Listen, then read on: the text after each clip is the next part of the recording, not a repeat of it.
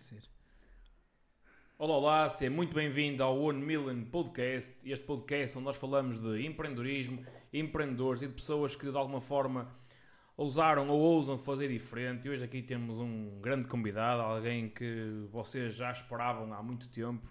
E tenho aqui comigo nada mais, nada menos que o Dr. Bruno Mendo. E antes aqui de vos apresentar uh, o Dr. Bruno Mendo, uh, vou-te já pedir que deixes aqui o teu like no vídeo feche aqui o, o chat e partilhes o nosso episódio com alguém que lhe possa interessar aqui o nosso conteúdo. Hoje temos aqui muito conteúdo de, com muito também rigor científico e de muita qualidade para partilhar. Mas antes aqui de pedir ao Bruno que se apresente, eu vou dar aqui uma, uma breve uh, introdução aqui do, do vasto currículo do, do, do Dr. Bruno Mendes. Portanto, Dr. Bruno Mendes, mestre em Psicologia da Saúde e da Reabilitação Neuropsicológica, co-criador do método SDEF em Itália, trainer internacional de programação neurolinguística, hipnose e coaching e distingue-se pela sua, pela sua abordagem multidisciplinar.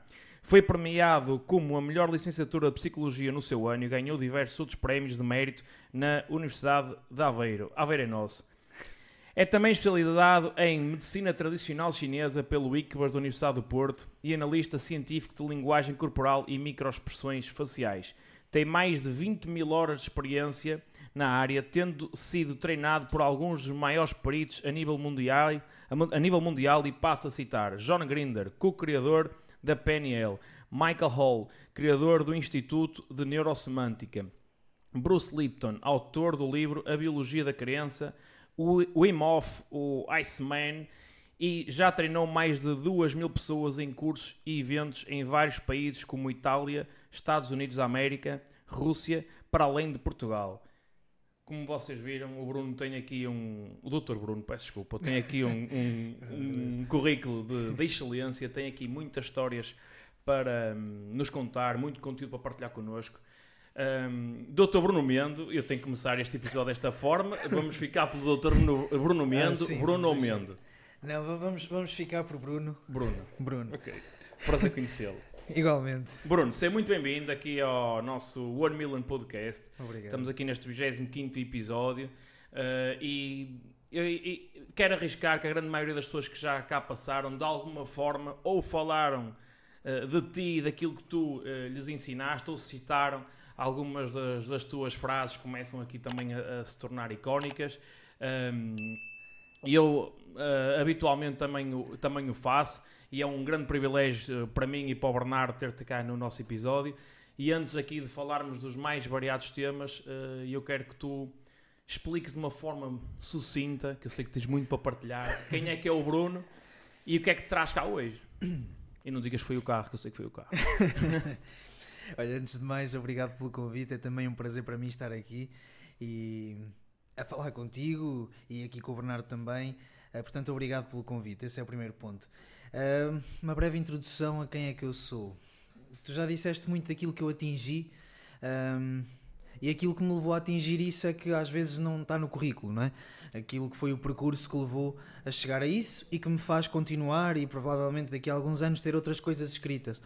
Um, Ora bem, isto tudo começou quando eu tinha 16 anos e comecei a sentir que tinha tido uma grande mudança de quando era muito mais novo para a idade dos 16 anos. Que mudanças?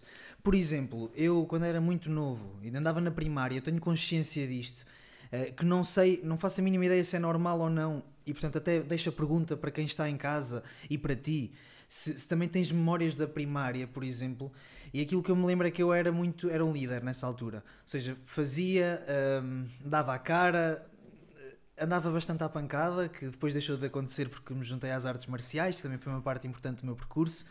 Mas o que é que aconteceu? Eu tinha muita atenção, eu era o centro de círculos sociais e tinha muita atenção, e lembro-me disto, e é muito engraçado lembrar-me disto, acho eu, de, das raparigas da turma.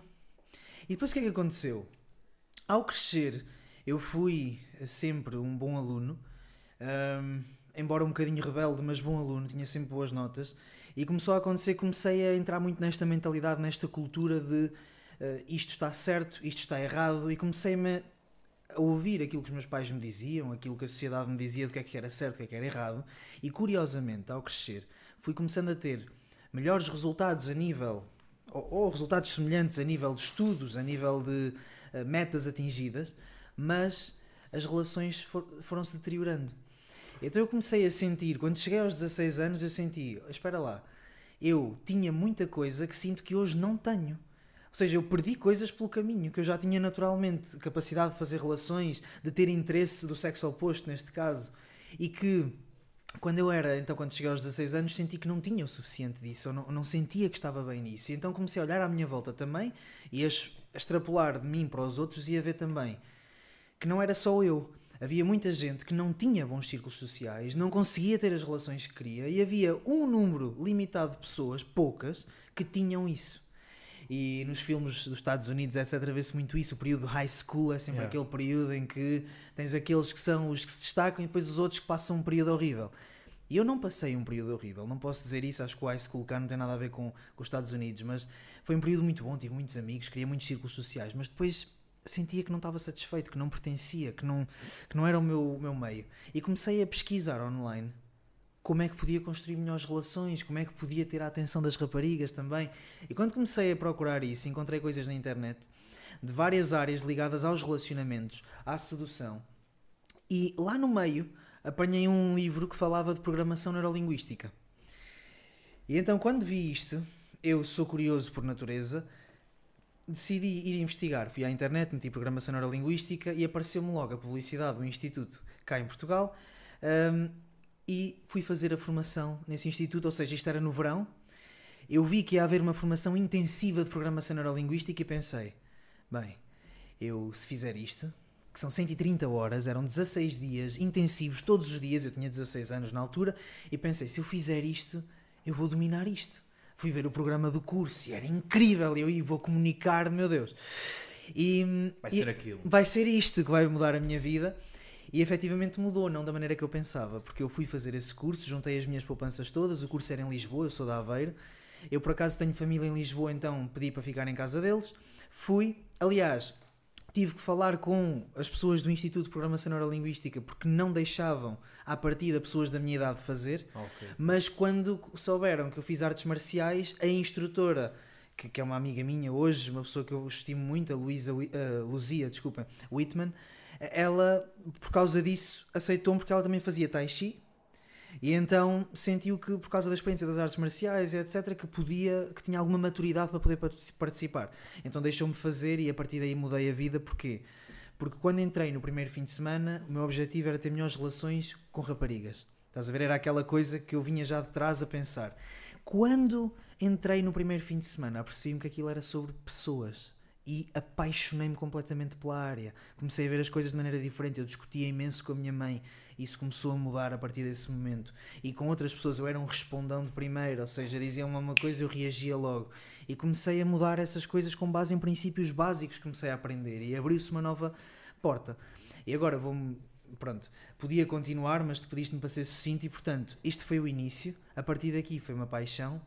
E, e foi mesmo nesse curso uh, que depois de algumas práticas de meditação, de hipnose, etc., que eu, num transe que fiz, que para quem não sabe o que é um transe, é um, é um estado de relaxamento profundo, de olhos fechados, vi uma imagem, ou vi uma série de imagens daquilo que seriam alguns dias da minha vida perfeita, a minha vida de sonho.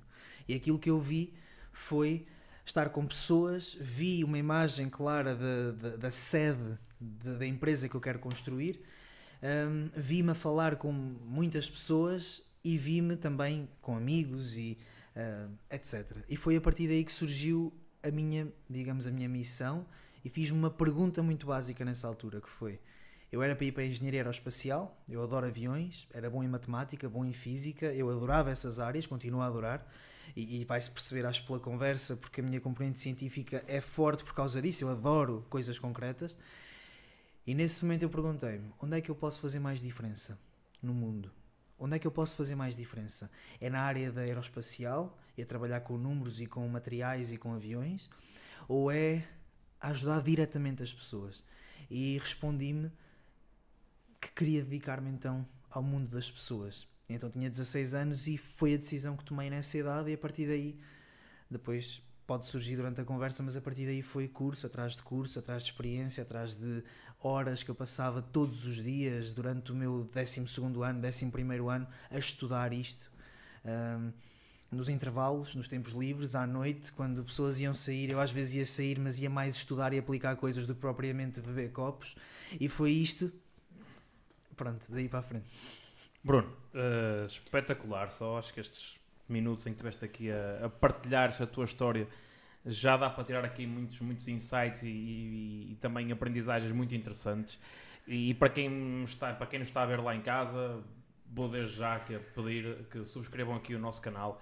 Aqui no vosso uh, canto superior esquerdo, aqui por cima da minha mão direita, tem aqui também o nosso QR Code para o Patreon. Vocês também podem colaborar aqui com o nosso um, ehm, canal para que nós cada vez possamos uh, fazer isto com cada vez mais qualidade e para que também uh, possamos um, ehm, ir de encontro à nossa missão, que é muito uh, que partilhamos também muito com, com, contigo, que é chegarmos a cada vez mais pessoas e partilharmos esta mensagem de que é possível fazer diferente e que tu hoje também, também nos vais ajudar a mostrar ao mundo como fazer diferente.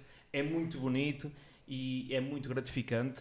Uh, e para quem também nos está aqui a ver em direto, dizer-vos que tenho a possibilidade de deixarem aqui questões. Uh, espero que a maioria também sejam para o Bruno, mas se tiverem alguma questão uh, na qual eu vos possa responder, também podem deixar para mim. Mais para a frente, e quando o Bernardo aqui também me der autorização, porque a nossa regi não funciona sem ele, e eu vou abrir aqui o meu telemóvel, ver as questões que vocês deixarem para nós. Bruno, já lançaste aqui o nosso episódio em bases muito poderosas, como viste eu aqui no stand preenchi quase meia página aqui de notas, de algumas coisas também já tinha para falar contigo. Hum. Um, a minha, a minha questão é que falaste várias, várias vezes de, das artes marciais, uhum. as professoras abriram-te as portas não com medo que tu fizesses alguma coisa de mal, para não? É pá, acho que não. acho que não. É, eu peguei neste topping só para, só para fazer uma coisa que é curioso. Nós, muitas das vezes, ainda a semana passada, teve cá a Rita a falar de alta competição e como é que a alta competição abriu tantas portas e eu não conhecia tão bem esta tua faceta e às vezes nós temos tendência a, a, criar não é, uma imagem para, para, para as pessoas que estão à nossa volta e tu, melhor do que eu, podes falar sobre isso. E, mas há aqui uma coisa que é um denominador comum, aqui falando também de, de, de, da parte matemática, que, que, que toca em todas as pessoas que acabam de passar por aqui. É a magia, conforme o desporto, vai abrindo muitas portas e de formas diferentes. Não é?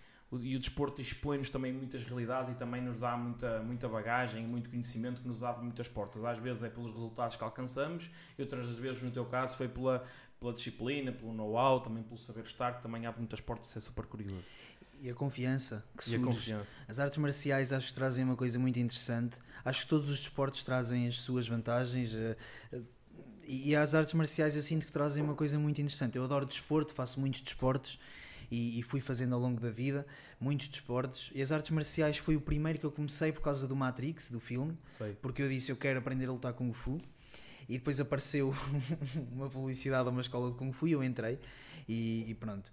Um, as artes marciais têm isto porque eu era uma criança relativamente insegura e, e, até fui um adolescente em parte também inseguro em algumas coisas e acho que tenho uma base disso, de ansiedade um, o que me leva também a falar desse tema com outro carinho, porque não, não considero ninguém uma vítima disso, a não ser que não aprenda a geri-lo.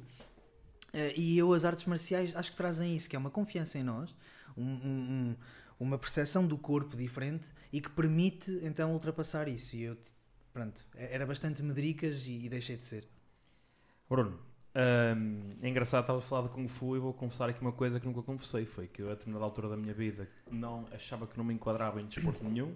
Eu também tinha um problema, tinha mais de largo do que na altura, especialmente quando era novo, e, e também andei no Kung Fu Uau, durante, okay. durante pouco tempo, durante aí, um ano e meio, mas também Uh, andei lá, mas também não tinha muito jeito para a coisa, porque a malta na altura já saltava muito e se mexia muito. e a minha principal dificuldade era mesmo em mexer, mas fica aqui esta, okay. esta curiosidade. Uh, antes de avançarmos, uh, não podíamos deixar de avançar este podcast sem aqui o nosso momento de jardinagem. Aqui o nosso patrocinador está sempre presente e temos aqui uma prenda para ti. É lá. Do nosso azeite peregrino. Uau, espetacular. Espero obrigado. que gostes. Uh, esse azeite tem variedíssimas funções, uh, justamente pelo facto de ser um azeite extra virgem biológico. Podes utilizá-lo para alimentação, massagens e não só. Portanto, fica ao teu cuidado, espero que gostes, produzido com muita, muito carinho das azeitonas do Oliveira para ti. Espetacular. Obrigado. Eu adoro azeite. Portanto, vou consumir isto num instante. Obrigado. Acho que consumo mais do que o que devia, mas este, como parece ser mais saudável que o Muito bom, normal, muito bom. 100% Deve ser. biológico, azeite de. Trás-os-Montes, com uma acidez muito baixa, portanto, podes consumi-lo à vontade, vai, espetacular. vai te fazer muito bem. Espetacular. Então, Podes, podes Deixa o- aqui. O Bernardo, É podes, chão. podes pôr, sim. Bruno, aos 16 anos entraste numa jornada uh, super interessante e, e desde mais dar-te os parabéns. Agora é fácil, não é? Quase 40 anos depois. Não, foi brincadeiras. não, mas agora é fácil dar para trás e ai eu fiz aquilo, ainda bem que fiz aquilo, mas para um jovem com 16 anos, onde a sociedade, que a realidade é essa, e nós aqui falamos muito disso, é a forma como a sociedade nos condiciona e infelizmente condiciona-nos para coisas menos boas e eh, acima de tudo menos potenciadoras. Hum. E o nosso propósito também é este, é dar esta tomada de consciência que as pessoas também devem escolher a sua sociedade sem dúvida. e, e poderemos também falar deste tema mais para a frente. Mas parabéns por aos 16 anos teres tomado esta, esta consciência e mais ter tomado a consciência, teres tomado a ação de fazer diferente. Porque o mais fácil com 16 anos é nós irmos para, para a praia, ou, ou para o Algarve, ou para a Aveira, ou para a Costa Nova, ou para a Barra, ou para o sítio que for, É e usufruir e se calhar ias atrás de ter aquelas a, a relação eh, se calhar incompreendida e tu ias estar sempre naquela e foste à procura de, de te conhecer e o autoconhecimento é uma coisa que, que também te descreve e que te vai e que te vai transformando e que também também hoje em dia te permite transformar a vida de tantas pessoas e, e, e cada vez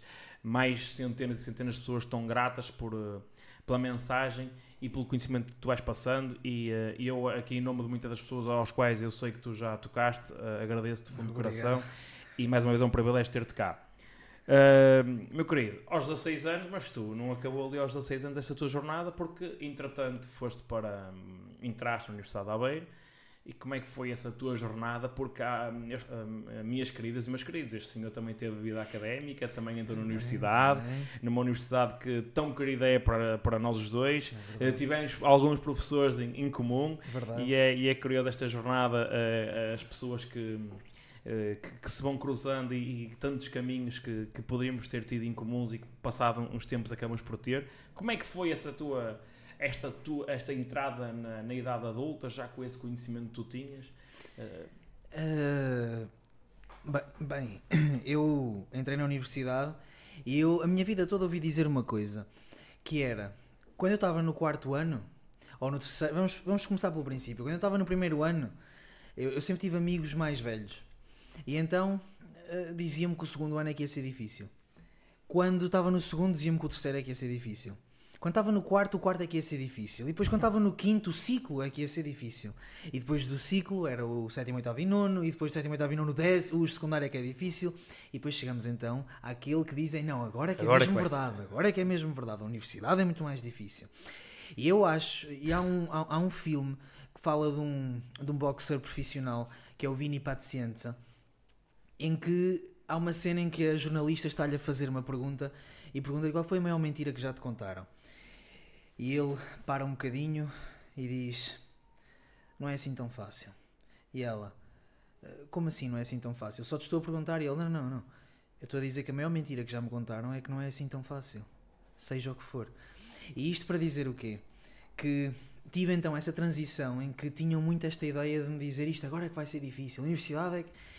E eu nunca acreditei muito nisso, mas fui sempre com o pé atrás. E, e a verdade é que não foi difícil, foi só uma mudança. Uma mudança de mais círculos sociais, a verdade é essa. Entrei logo ali a ser prachado no primeiro dia e foi estranho, mas eu gostei. Foi giro. Fizeram uma praxe inteligente, uma praxe gira. ah, que depois até fui para casa contar à minha família e foi giro, as pessoas riam-se. E depois acabei por fazer essa vida de praxe, incluí-me muito bem na, nessa comunidade. E em psicologia tu tens uma coisa, que é tens um, um curso que são 30 mulheres, pelo menos em Aveiro. É, é um curso pequeno em Aveiro, mas 30 mulheres e 3 homens, que éramos. eu sei bem o que é isso, sei bem o que é. Pronto. E então foi, foi uma experiência engraçada, tive mais oportunidade também de lidar com muitas mulheres e perceber também a psicologia feminina mais, não é? E ao mesmo tempo de, ah, de reforçar algumas amizades com homens que se juntam mais nestes cursos porque são poucos. E então tive, tive essas experiências com, com álcool, etc. Foram tempos giros. Um, e uns tempos mais tarde juntei-me à Tuna, Universitária de Aveiro, que acabou por ser uma parte importante do meu percurso. E ainda hoje tenho muitos amigos e é uma família. Um, e pronto, foi, foi um percurso giro. Eu agora, se calhar, ia divagar um bocadinho, mas diverti-me muito, bebi bastante e ao mesmo tempo não larguei aquilo que estava a fazer. Ou seja, fui, continuei a fazer cursos. Eu sempre fui um aluno que, desde cedo, uh, o primeiro ano, se calhar menos, estava muito ligado à praxe, etc. Depois, continuei a fazer cursos, então era um misto entre estar presente e não estar nas uhum. aulas. Nunca fui grande fã da educação que nós temos a todos os níveis, seja a nível. Uh, seja, quanto mais cresço e mais aprendo sobre esta área, mais sou contra a educação que se tem. E na universidade eu era contra muita da educação que se fazia ali. Uh, contra em que sentido? Que, que, não é preciso certos métodos para eu poder aprender alguma coisa, nem são os melhores. Das grandes coisas que eu tirei da universidade foram relações e principalmente contactos com pessoas que eu gostei muito de, em termos de professores, dois em particular, e depois uma pessoa que me orientou também. Um, bem, quatro, cinco pessoas, se calhar no total, se eu for aqui contar. Então criei essas relações, mas nunca dei muito valor ao, à, à aula. Ou, ou, ou, estar ali e por isso eu ia Aquele saindo espaço físico não é? isso Aquele e ao estar conceito formal de sim e então o que me acontecia muito era eh, até havia avaliações contínuas muitas vezes e eu escolhia não vou fazer a final então eu faço tudo ao meu ritmo, depois sento-me 15 dias, estudo tudo e, e, faço os exames. Porque, porque não queria. Hum, como é que eu ia dizer isto? Ocupar às vezes tempo, okay. porque tinha tempo ocupado com outras coisas, porque eu já estava a trabalhar em Itália, já estava eh, nesta área, já estava a fazer mais cursos fora, então faltava às aulas algumas e, e os professores já conheciam, mas também como tirava boas notas e também estava presente, eles deixavam.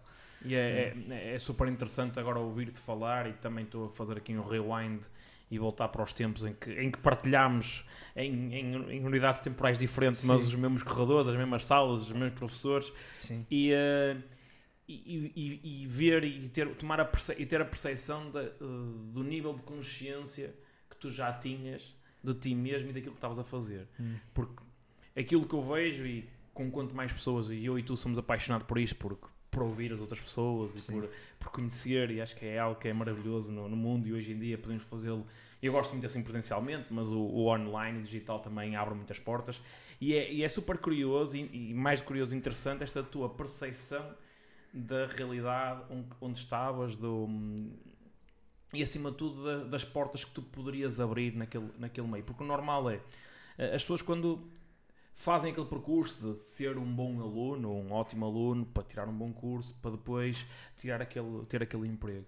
E quando estão no, na universidade e focando nesta altura, eu acho que as pessoas passam por aquilo sem ter real percepção da panóplia de oportunidades que lá têm. Hum. E, e, que o tempo podemos uh, multiplicar, não é? Quase desmultiplicar o tempo das formas que, que o queiramos. E tu já tiveste essa consciência de onde é que tu estavas e quase conseguias sair daqueles, daquela, daquela unidade uh, espacial, digamos assim, e física e observar, ok, eu quero isto, vou fazer aquele percurso, mas também tal, tal, tal. E aquilo que eu reparo é, a maior parte das pessoas que até vão para a faculdade e fazem uma universidade, seja o que quisermos chamar, passam por lá, mas não têm muita consciência. Tu, na altura, tinhas esta consciência que estamos a falar agora? Eu acho que Uh, eu acho que a consciência é tipo é um elevador e o que acontece é que como tem níveis ilimitados ou andares ilimitados certo. para subir, o que acontece é que a consciência que tenho agora é muito diferente da que tinha na altura. Claro. Uh, e, e, acho que toda a gente passa por isto agora. Se eu tinha a consciência do que é que eu estava lá a fazer, por exemplo, eu, eu tinha aquilo que mudou a minha vida e eu, eu, eu sei disto eu acho que todos nós temos uma, uma identidade, não é uma identidade, identidade é uma palavra errada para isto. Todos nós temos uma, um, aquilo que os chineses chamam de um som interno. Um, o, se quisermos, o Dao de cada um. Uh, um caminho, um, um som que é só teu. Uma autenticidade, algo que és tu. E eu acho que depois tem a ver com como é que trabalhamos isso à volta. E aquilo que eu posso dizer é, para lá desse som, que, que vem já de mim e que eu já tinha quando era pequeno, que me metia com as pessoas já quando era pequenino, E, ou seja, já tinha esta coisa de lidar com as pessoas e de mudar a reação delas e de fazer partidas e essas coisas. Para além disso, o que mudou a minha vida, eu tenho a perfeita consciência disso, foram outras pessoas, foram, foi me, foram os meus mentores que eu comecei a ter desde cedo. E esses mentores é que me abriram essa consciência, diria, que estás a falar que eu provavelmente já tinha na altura e que tinha. Eu tinha, eu estava na universidade e eu sabia, eu estou aqui e vou-te contar, por exemplo, um raciocínio que eu tinha na altura. Eu não queria estudar para os exames. Não queria porque achava que eu não ia precisar daquela matéria para nada em alguns contextos. Ou seja, em algumas disciplinas, em algumas cadeiras. E estudava.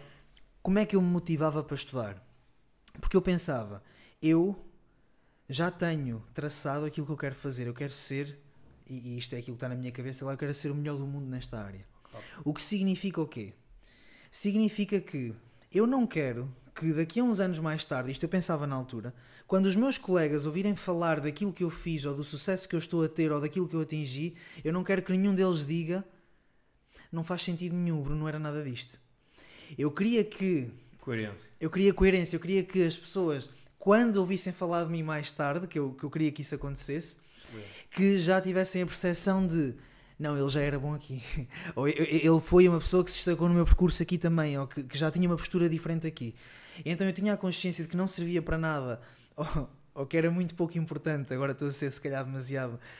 Uh, demasiado mau com isto, mas que não servia para nada aquela educação, ou muito do que eu estava a aprender mas claro que serve sempre para abrir a mente, para conhecer teorias, para depois conseguir sim, argumentar outras coisas mais tarde. Mas foram os meus mentores que me abriram, em particular, por exemplo, John Grinder, que me abriu muito esta mentalidade de o que é que é a aprendizagem, como é que uma pessoa realmente aprende. E não é desta maneira, não é estudar, amarrar livros que tu aprendes realmente coisas que te vão servir muito para a vida. A questão dos contactos e de quantas as pessoas fazem diferença na tua vida foram outros mentores que me ensinaram nestes cursos que fui fazendo por fora do ensino comum. E, e, pronto, ou seja, na altura, sem dúvida que tinha uma consciência, acho que muito diferente de muitas pessoas que estão lá naquele momento, acho que sim. O que não quer dizer que hoje não olho para trás e pense tinha tão pouca. ok? Sim, e, e, o facto de termos níveis de consciência diferentes não, não significa que uns sejam melhores ou piores. Não, está, nada tudo, disso, está nada tudo disso. bem e tu usas muito esta expressão e está tudo bem. É? é isso, tá. Porque está tudo bem mesmo, as pessoas, cada um é. Sim, é? sim. E, Salvo Herrera Ortega acho que é, não é? Dizia eu, eu sou eu e a minha circunstância, não é? E nós temos é que saber escolher qual é a circunstância. E eu, eu gostei muito do que estavas a dizer da questão que nós temos um, quase um som definido, não é? Hum. Eu estava a, a visualizar ali uma, uma, uma onda de frequência, não é? E é. depois também essa onda de frequência, tal e qual como o som, pode ser uh, modula modulada pelo espaço onde está, pelas dificuldades que tem ou pelas facilidades que vai encontrar. E é, é, muito curioso que nós possamos ver a nossa quase impressão digital não é, daquilo que nós somos, mas que não é algo tão, tão físico e imutável, é algo que nós podemos. Uh, também facilitar ou uh, procurar que cada vez seja mais antifrágil, não é? Procurar uh, coisas que, que também as desafiem, mas que, que nos faça tornar melhor e é curioso. E, e outra coisa que eu estava aqui a pensar é esta esta clarividência que é projetarmos o eu no futuro e depois quase como um espelho retrovisor desconstruir tudo aquilo e que ia tocar, isto é que eu estou a tocar aqui noutra coisa, este, este, força, este, força. Mal, talvez já que isto hoje pode demorar, uh, mas uh, estava aqui a pensar noutra coisa que é, uh, tens baterias para tudo? Tens, ok. Não, estava aqui a pensar, estava aqui a pensar noutra coisa que é, esta, eu estava a falar da questão do retrovisor olhar para trás hum. e é, é poderoso e, e isto tem, mas para olhar para trás nós temos que ver algo que ainda não existe e tu tiveste essa visão e agora estavas a falar de uma coisa, eu lembro quando comecei a minha jornada enquanto empreendedor, eu já fui tirar o curso que fui tirar porque eu queria que me abrisse várias portas, porque eu não queria que olhassem para o André como algo que só faz uma coisa, era algo que a mim que me assustava. Okay. Não é? A mim assustava-me. Por exemplo, há uma profissão que eu admiro imenso, que é a, profissão de fisioterapeuta, e eu admiro fisioterapeutas, é um tema que me interessa, mas eu não queria ser, por exemplo, fisioterapeuta. Porque eu não queria só ver a fazer aquilo, eu queria muita é. coisa. E foi por isso que quando comecei a empreender, tentei levar, uh, e muitas vezes foi muito difícil, mas levar esta minha ideia, esta minha visão e ser coerente. Porque da mesma forma que tu dizias, eu não quero que digam que, ok, ele queria aquilo e hoje atingiu aquilo, mas durante determinadas coisas abdicou dos seus ideais dos seus princípios para fazer outras coisas. Poderia tê-lo feito e estaria tudo bem se o tivesse feito, pá, mas hoje tenho uma, também uma sensação de, de mais do que orgulho. É, eu falo muito- muitas vezes disto, que é chegarmos à cama, pôr a cabecinha na almofada pá, e dormir bem. Hum. É algo, Sim. nós já uma vez tivemos uma conversa Sim, também sobre sim, isto. sim, é mas é verdade. algo que é, que é maravilhoso. Bruno, É. falaste-me aqui de, de muita coisa neste teu período da universidade, falaste-me a questão também da, da, da Tuna, da Universidade de Aveiro, da tua para, para, para a qual e, e para os teus seus membros, nós mandamos aqui um abraço, Sim, porque um abraço. grandes noites uh, tivemos e, e é algo que nos arrepia, que nos deixa sempre uma. hum, Aquela, aquela saudade que a podemos também hum, hum, reviver sempre que, que queiramos, não é? De- de- e, e que o vamos fazendo vamos às vezes fazendo. nos nossos, É. nos nossos momentos, mas também um abraço para eles. E, e- e tu falaste de outra coisa que foi nós temos a- o poder de escolhermos pessoas, mentores que nos rodeiam. Hum. E hoje vais-me ajudar aqui numa missão, que muitas das vezes nós falamos que nós somos a soma, não é, das, das cinco pessoas que, com as quais mais convivemos. Uhum. Mas com todo o teu conhecimento, o que é que é isto? Explica às pessoas, porque eu já expliquei de várias formas, e às vezes há pessoas Sim. que não tendem a entender, mas como é que isto é importante e que mais do que um direito é quase um dever que nós temos para ah, connosco. Ora, isto, isto- isto é, isto é um tema.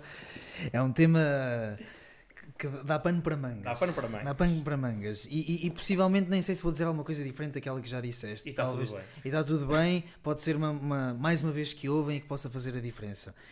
Eu posso confessar uma coisa. Eu nunca pensei nesses termos. Uhum. Ou seja, eu nunca pensei nos termos de preciso de ter as cinco pessoas, porque às vezes o que limita as pessoas é estar com números às vezes definidos ou uma coisa assim. Eu nunca pensei assim.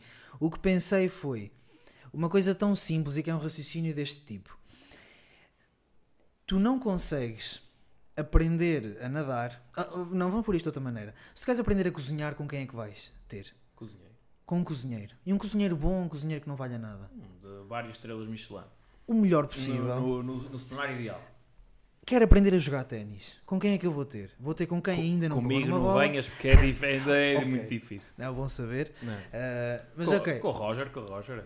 Pronto, Ou com o Novak. pronto, exatamente. Vamos ter com os melhores. Ou seja, a ideia nem sequer é. Ah, eu tenho que ir aprender com, com, com o Novak ou com, ou com o. Roger. Mas vou aprender com alguém que saiba jogar. Com alguém que já passou pelos jogos. Com alguém que saiba bater as bolas e que saiba ensinar-me alguma coisa sobre aquilo que eu quero fazer. Só que o que acontece, na maior parte das vezes na nossa vida, é que nós vimos programados com uma série de ideias que vêm desde lá de trás e que eu até mencionei aqui que o meu som interno foi mudando com as ideias e perdi capacidades que tinha. Foi uma coisa que eu disse no início e que me levou a entrar nesta área. Ou seja, nós somos programados com uma série de ideias. Ideias sobre como é que devemos responder a algumas coisas, como é que devemos gerir as nossas emoções, como é que devemos estar em relacionamentos, como é que devemos, aqui na metáfora, jogar ténis. A questão é, quem nos está a dar essas regras sabe jogar ténis, sabe cozinhar. E a maior parte das vezes a resposta, se formos honestos, é não.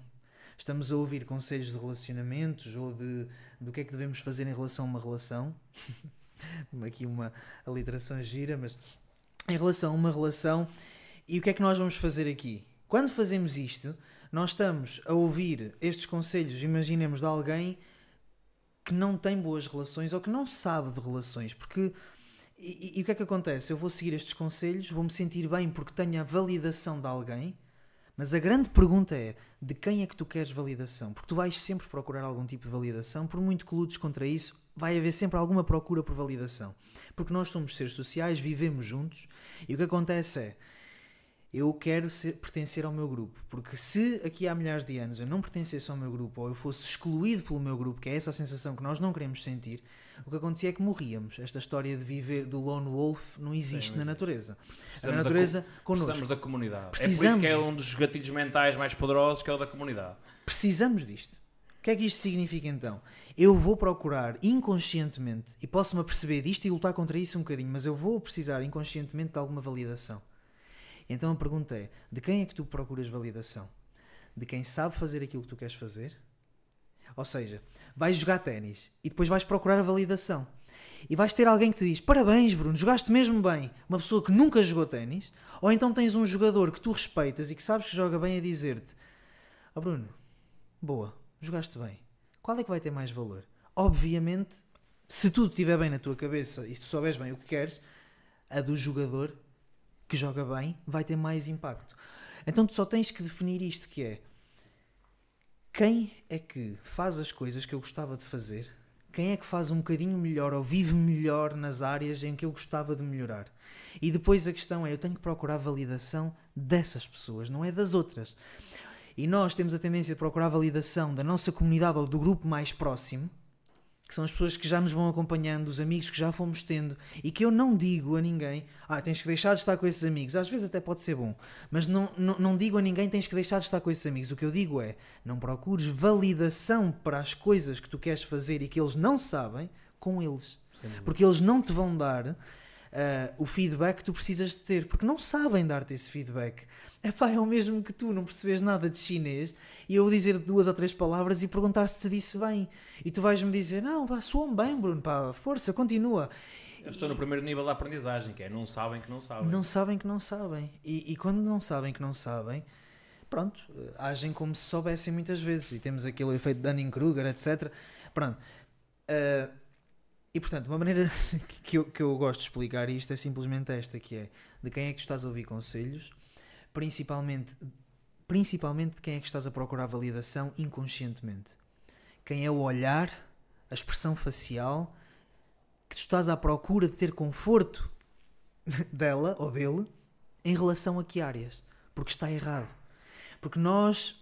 Havia uma coisa que acontecia nas sociedades antigas muito interessante. Acontecia com os espartanos, acontecia com uma série de sociedades. Os espartanos acho que são um exemplo que mais pessoas podem conhecer por causa do filme 300. O que é que acontece? Quando os jovens chegavam a uma determinada idade, neste caso os, homens, os homens, eram sete anos, se não, se não estou em erro, eram postos na natureza e tinham que sobreviver. E quem voltasse, ok. O que é que é isto? Isto acontece em várias sociedades, agora é escusado estar a enumerar.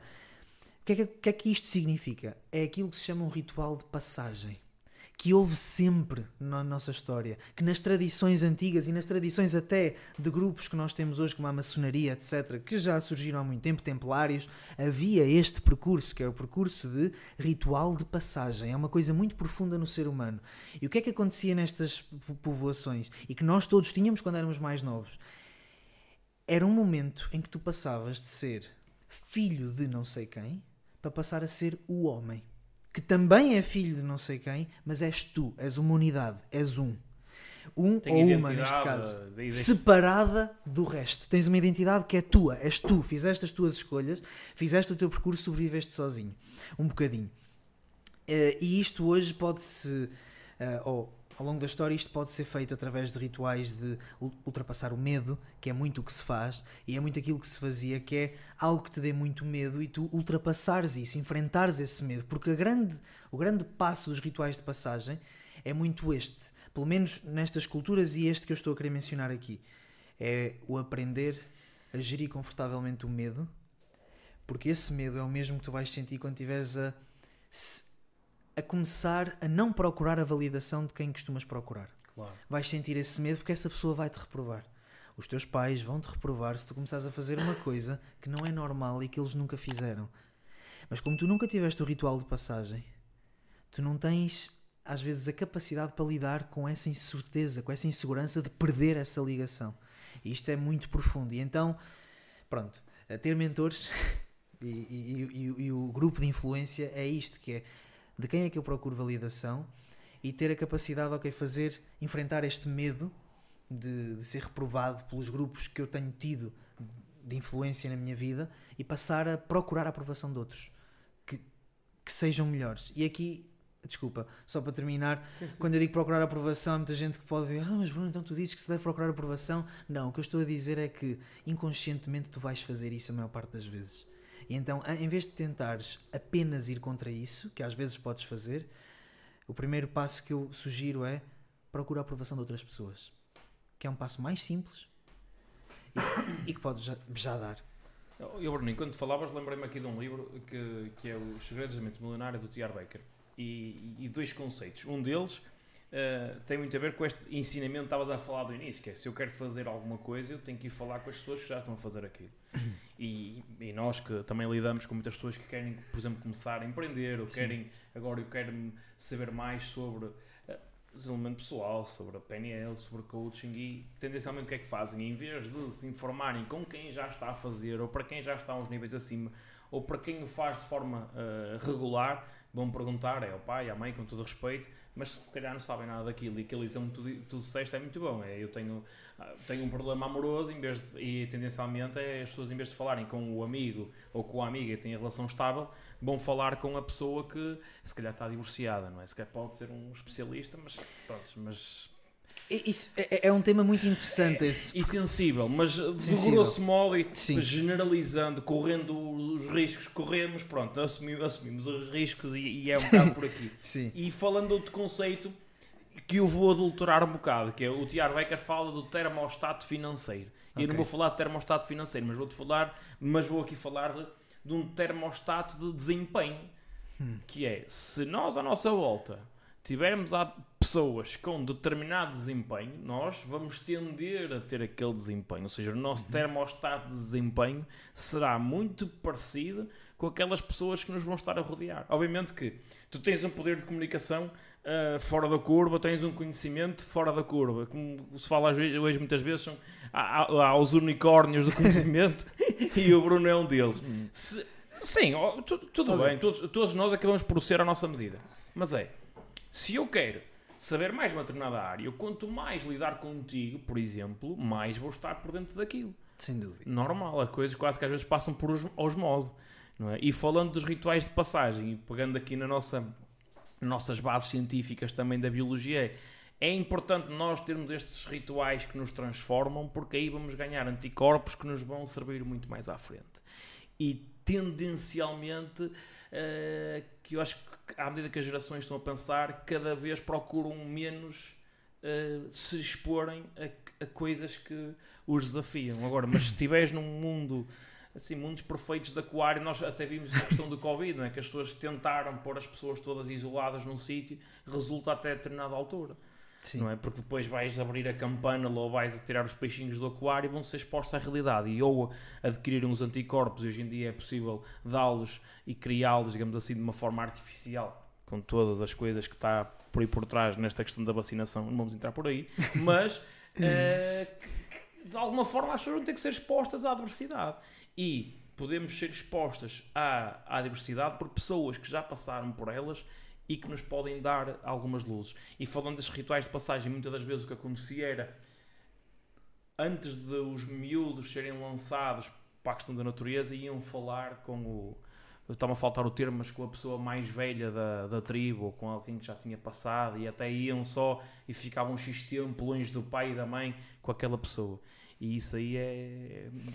Nós temos que aprender com a história, não é? é e, e o engraçado disto é que não vão ser, ou geralmente, nós estamos num, como tu estavas a dizer, estamos num ponto muito interessante, porque enquanto que antes, nestas culturas, isto era a cultura.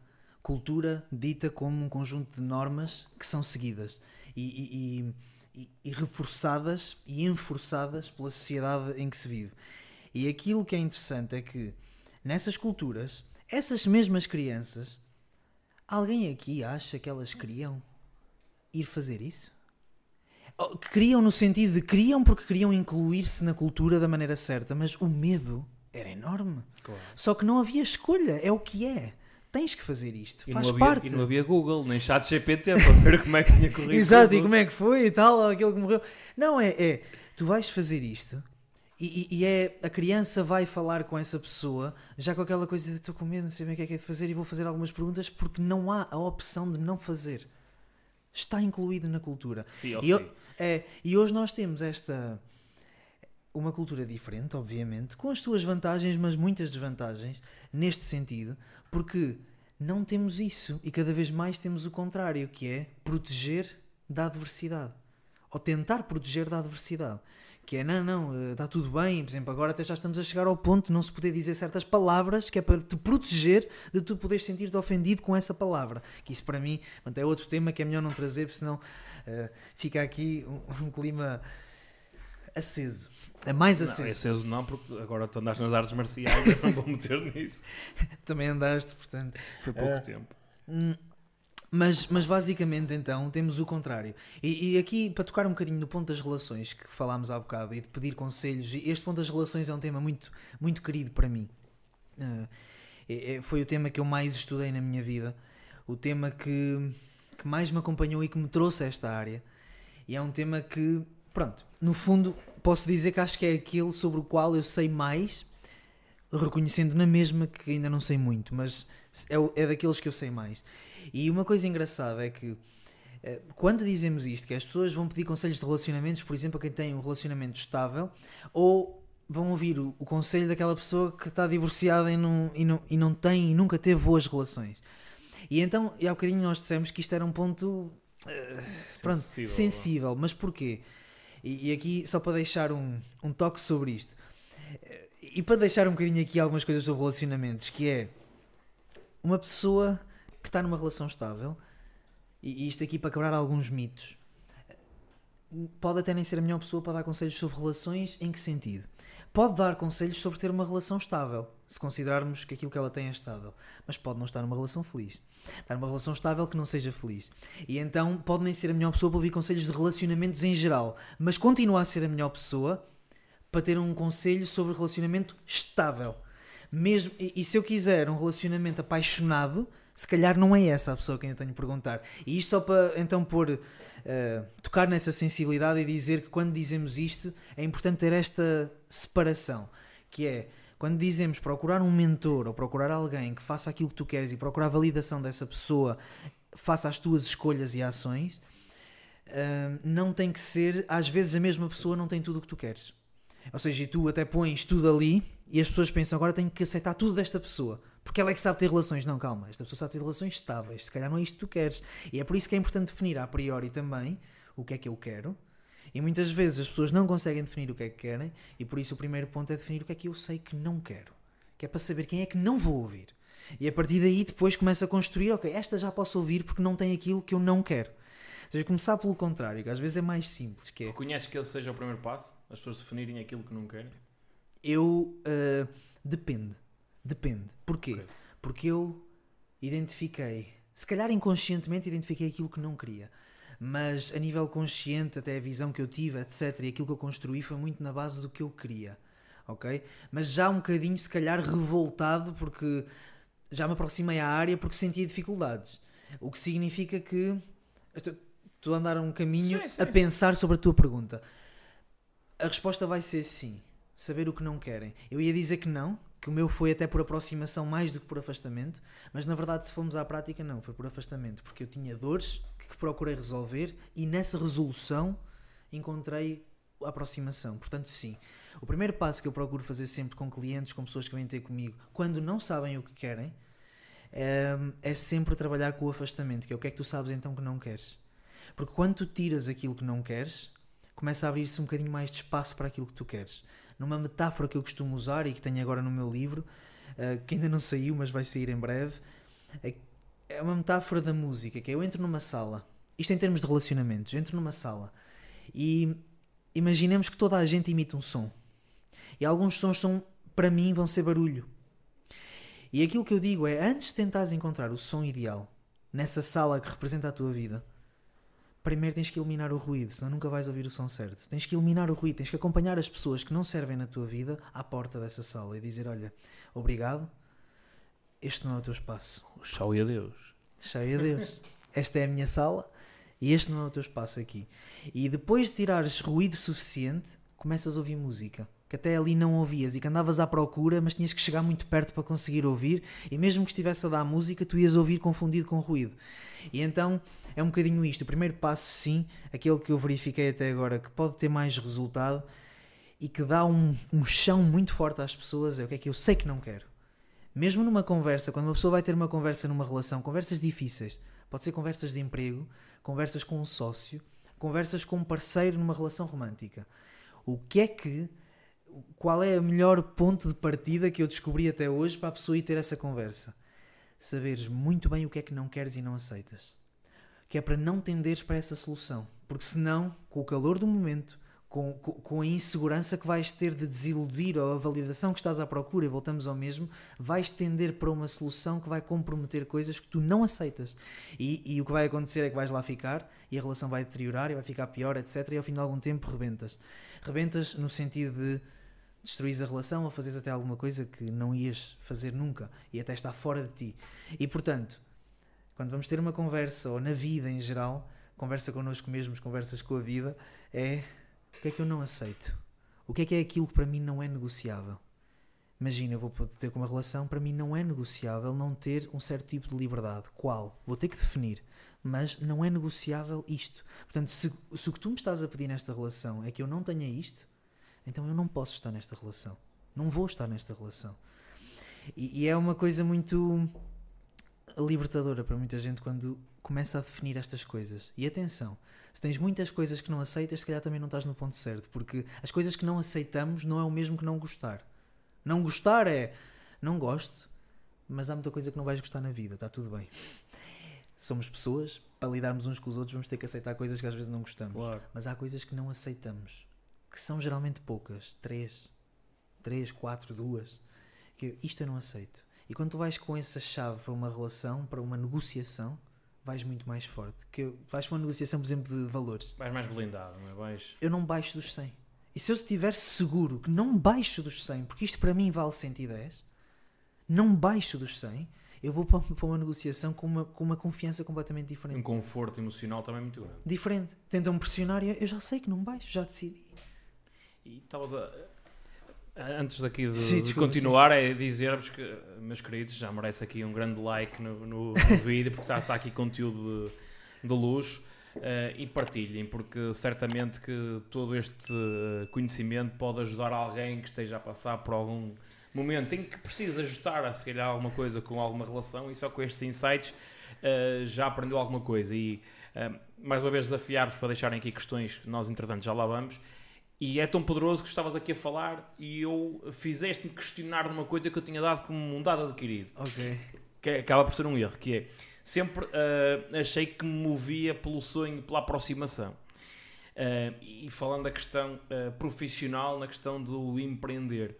Mas a realidade é que se calhar uh, move-me muito pelo afastamento, que é que eu sei aquilo que não quero porque eu sempre digo que eu gosto da questão da liberdade, do, do, do diferente, da, e a liberdade, e nós falamos da liberdade geográfica, temporal, financeira, tudo isto, não é? Magia de podermos estar a reunirmos à hora que quase que, que quisermos, mas a realidade é que estou a fugir, ou disse claramente a mim que não quero determinadas coisas e não quero estar a trabalhar para outra pessoa que se calhar não vai potenciar o meu, o meu, as minhas qualidades, não vou trabalhar para um sítio onde tenho que estar só. Foi uma das coisas que me fez fugir da área da investigação. Foi eu não querer olhar para os meus professores e via, pá, eu não quero estar 30 ou 40 anos a trabalhar no mesmo laboratório e com todo o respeito e meus parabéns por todo o trabalho que desenvolvem, mas ok, não era para mim. E foi a primeira coisa que fomos a ver, foi as coisas que eu defini. É, eu olhava para os meus professores, olhava para os, para os meus familiares que estavam a fazer aquela corrida e eu, aquele, aquele desempenho do tradicional, e assim, eu aquilo, eu tinha pavor daquilo. Eu tinha pesadelo. Hoje em dia, uma das coisas que eu mais não quero é acordar com despertadores. É engraçado, e estavas a falar, e, e, e, é por isso, meus queridos, que eu vos desafio cada vez mais falem com pessoas, comuniquem, porque é maravilhoso. Nós eh, estamos sempre neste auto-questionamento. E estou-te a dizer porque eu apercebi-me a falar contigo e notou-se, fizeste uma pergunta, eu ia para uma direção e apercebi-me, não, Alto. espera, espera que não é verdade, porque eu realmente estou a afastar-me de uma série certo. de coisas que apareceram antes da minha aproximação. Certo. Embora o meu som interno já me levasse para uma direção, para determinadas características foi o afastamento de certas coisas. Por exemplo, eu não quero este tipo de relação. Gosto muito destas pessoas, acho que para elas funciona, para mim não funciona este tipo de relação. Trabalho. E isto aqui liga com uma coisa que falámos há bocado interessante da, da, da universidade, e, e, e, aqui uma coisa para, para toda a gente que nos está a ouvir. Uh, da perspectiva de psicologia da escolha vocacional, não é? Que na escola disseram, quando eu fiz os testes psicotécnicos, que a área para a qual eu devia ir era farmácia. E, e eu achei piada na altura, porque acho piada aos testes psicotécnicos, mas na prática uh, acho que não servem de muito, a não ser determinar minimamente onde é que tu podes estar muito mal. Ou seja, onde é que não, não deves mesmo estar. Ou seja, outra vez por afastamento mais do que por aproximação. E eu estava em muito lado. Opa, e aí, eh, sim, é, pode ser isto, pode ser isto, pode ser aquilo, e às vezes não conseguem terminar. E, e eu tenho uma coisa para, para dizer em relação a isto e que tem a ver precisamente com a visão e com tudo o que falámos até agora. E que tu disseste há bocado, eu não me via, por exemplo, fisioterapeuta. Não, mas eu não sou fisioterapeuta, eu não sou só isto, eu não sou só aquilo. E o que acontece é que, claro que nenhum fisioterapeuta é só fisioterapeuta, mas naquilo que estávamos a falar neste tema o que me aconteceu antes de ir para a universidade e antes de fazer o percurso, quando comecei a fazer esta formação de desenvolvimento pessoal e, e, e, a, e a, passar tempo a conhecer-me, o que aconteceu foi que eu defini, eu disse, nenhuma profissão, eu não quero estar fechado numa profissão. Nenhuma profissão descreve aquilo que eu vi no, na, minha, na minha imagem mental. Nenhuma. E então aquilo que eu. E foi uma pergunta que eu comecei a fazer a algumas pessoas para as ajudar a escolher a vocação, que é primeiro define o que é que queres fazer. Em termos de atividade, de ação. Imagina, imaginas um dia na vida que tu queres e vais imaginar o que é que gostavas de estar a fazer nesse dia. E para quem acha que era estar numa praia a beber caipirinhas, isso é treta, porque depois de 4 dias ia estar farto sem perspectivas de vida. Portanto, isso não é verdade. Portanto, é pensar mesmo o que é que eu gostava de estar a fazer na minha vida, ou seja, daqui um dia na minha vida perfeita, o que é que eu estaria a fazer? E depois deixa que surjam atividades, coisas que que te interessam, curiosidades que tu tens muito e que se calhar não perseguiste. Por exemplo, eu sempre tive uma curiosidade brutal por cães. Imagina. E sempre quis saber o comportamento de cães, etc. e tal. E depois, se calhar, se pensares um bocadinho, ias gostar de. Veste a ensinar pessoas a mexer com os cães, a treinar cães, aquilo que for. E então, aí por acaso até se enquadra numa profissão, mas muitas vezes não se vai enquadrar. E então aquilo que eu fiz na minha escolha profissional e que desafio pessoas a fazer e depois darem-me o feedback, que é o que é que eu quero fazer? E depois pergunto-me, isto para pessoas jovens, o que é que eu quero fazer, o que é que eu me veria a fazer, se tiver alguma ideia, e depois disso perguntar-me qual é a profissão, qual é o curso que se aproxima um bocadinho mais disto, que me leva um bocadinho mais nesta direção. E basicamente foi isso que, que eu fiz para ir para a psicologia. Foi do género, eu já sabia antes de ir para a psicologia que aquilo que eu ia aprender lá provavelmente não me ia interessar muito. Ou seja, não era um curso que eu ia dizer, uau, psicologia, não, não tinha isso. O que me aconteceu foi eu disse, o que eu quero fazer da minha vida é trabalhar com pessoas. Qual é o curso que está mais alinhado com aquilo que eu sei que vou fazer na prática, na ação do dia a dia? E então, esse foi o curso que eu escolhi por causa disso. Mais nada. Um, e pronto, ou seja, em vez de estar a escolher uma profissão, é escolher as ações que eu gostava de estar a fazer no meu dia a dia e depois perceber quais são as profissões, os nomes que a sociedade dá que estão mais perto daquilo que eu quero fazer no meu dia a dia. E depois, ok, vou fazer um percurso mais próximo disso, até para a sociedade poder reconhecer um bocadinho nesse campo e dizer-me, ok, ele está neste campo. Foi por isso que eu fui para a psicologia. Uh, pronto. E, e, essa, e, essas dicas são muito boas, especialmente nesta altura, porque há muitos jovens que estão a acabar o secundário e estão agora a receber as, ou vão receber as notas entretanto e, uh, e, é uma, e, é, e podem uh, e se calhar podem ajudar de alguma forma que hum, a fazerem uma escolha pelo menos mais, mais consciente. Um, Bruno, já falamos aqui de muitos temas, eu tenho aqui Sim. algumas questões para, para falar. Uh, antes de, de avançarmos, uh, eu vou pegar aqui numa frase que tu já disseste várias vezes e que eu já também já referi, já referi aqui, que é quem sou eu para negar ao mundo aquilo que vim cá fazer? Sim. É? E, e tu, aqui de viva voz, uh, desdobra-me aqui este conceito tão poderoso e que tantas pessoas uh, ajuda. Quem és tu para negar ao mundo aquilo que vieste cá fazer? É, esta, esta frase surgiu-me um bocadinho por várias leituras que fiz e por, pela experiência que fui tendo e por causa desta noção do som interno que, que temos. Isto depois depende do sistema de crenças que cada pessoa tem, daquilo em que acredita mas há uma coisa que todas as religiões concordam e que todas as pessoas, até de ciência, acabam por chegar a esse ponto, que é concordar nisto. Existe muita coisa que eu não sei explicar e existe uma ordem qualquer para ela. Ou seja, existe uma inteligência qualquer que está a acontecer. Quando, se quisermos pensar apenas no nosso corpo, eu como maçãs e depois tenho uma série de processos a acontecer que eu não tenho que pensar, já está a acontecer. Eu tenho uma ferida e ela cura-se, eu não tenho que estar a pensar para ela se curar. Então temos aqui esta parte que é um bocadinho intangível e que é de algo que já cá está, que eu não tenho que fazer nada para isso. Já cá está. E então é um bocadinho daí que vem. Se tu leres textos de grandes inventores de todos os tempos da nossa história, escritores, cientistas, etc., eles passam um conceito que está muito bem explicado num livro chamado Incógnito, do David Eagleman, um livro sobre neurociência fascinante. Eu ensino muito do que está nesse livro, ou pelo menos alguns conceitos, uh, em cursos que dou, por exemplo, de PNL, porque acho que é importante as pessoas perceberem o funcionamento do cérebro. E esta gente toda refere coisas do tipo: eu segurei a caneta, mas não fui eu que escrevi. E falam muito nestes termos que é eu estava lá, eu fui um canal, mas eu não sou a mensagem. Ou seja, eu partilho a mensagem que não está em mim, mas que vem de algum sítio e que entra.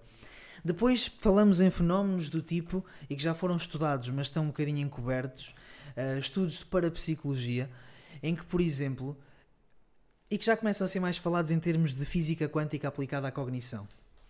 Ou seja, física quântica e um princípio já agora, não tenho qualquer pretensão de perceber de física quântica, percebo alguns princípios básicos que são aplicados à cognição. E, e uma das coisas que se fala é.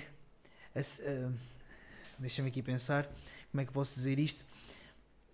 Explicando de uma maneira simples, toda a informação está em todo o lado ao mesmo tempo.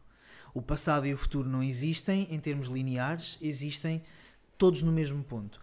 Existe esta teoria na física quântica que fala do universo holográfico. Um holograma é, para quem sabe o que é um holograma, já viu em filmes que sai aquela imagem da pessoa, mas sai de onde? É uma luz que passa por um, pronto, por um material que é um holograma e é constituído ou é construído com base nesta teoria ou holograficamente. E o que é que isso quer dizer?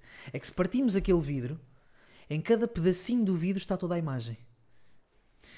O que significa que, e é esse o conceito da física quântica que, que interessa para aqui, que é em cada pedacinho do universo está todo o universo, está toda a informação do universo. E então o que acontece depois, aqueles fenómenos de sincronicidade em que de repente pensamos os dois na mesma coisa ao mesmo tempo, ou de repente eu apercebo-me de uma coisa, e há algumas ideias que são cíclicas na sociedade e que há um novo, uma nova pessoa que traz um novo conceito que é muito parecido com um que já existiu, sem ela nunca ter ouvido falar nisso. E então isto, junto, isto, isto agora, para, para terminar este raciocínio da, da física quântica, estamos a falar então de algo que não está em mim.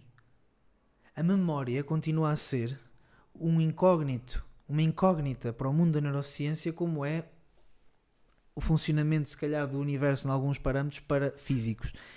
A memória, nós sabemos que temos estruturas cerebrais que nos permitem aceder à memória e armazenar alguma memória, mas não não é uma coisa que esteja explorada a um ponto que os cientistas digam, ok, tá, tá, já sabemos que isto é. Há coisas incríveis, impressionantes. Isto para dizer o quê?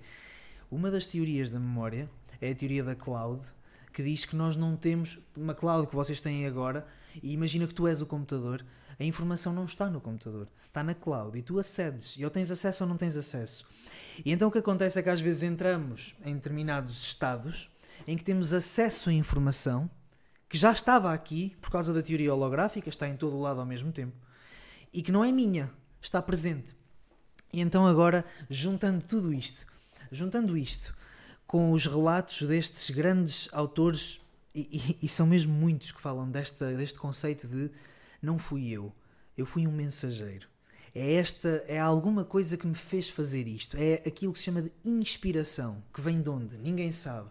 Fala com um músico, um músico bem sucedido, e os músicos vão te dizer exatamente a mesma coisa. É muito trabalho? Sim, é muito trabalho. Porque é impossível uma grande informação. Uh, é impossível algo mágico manifestar-se num instrumento pobre.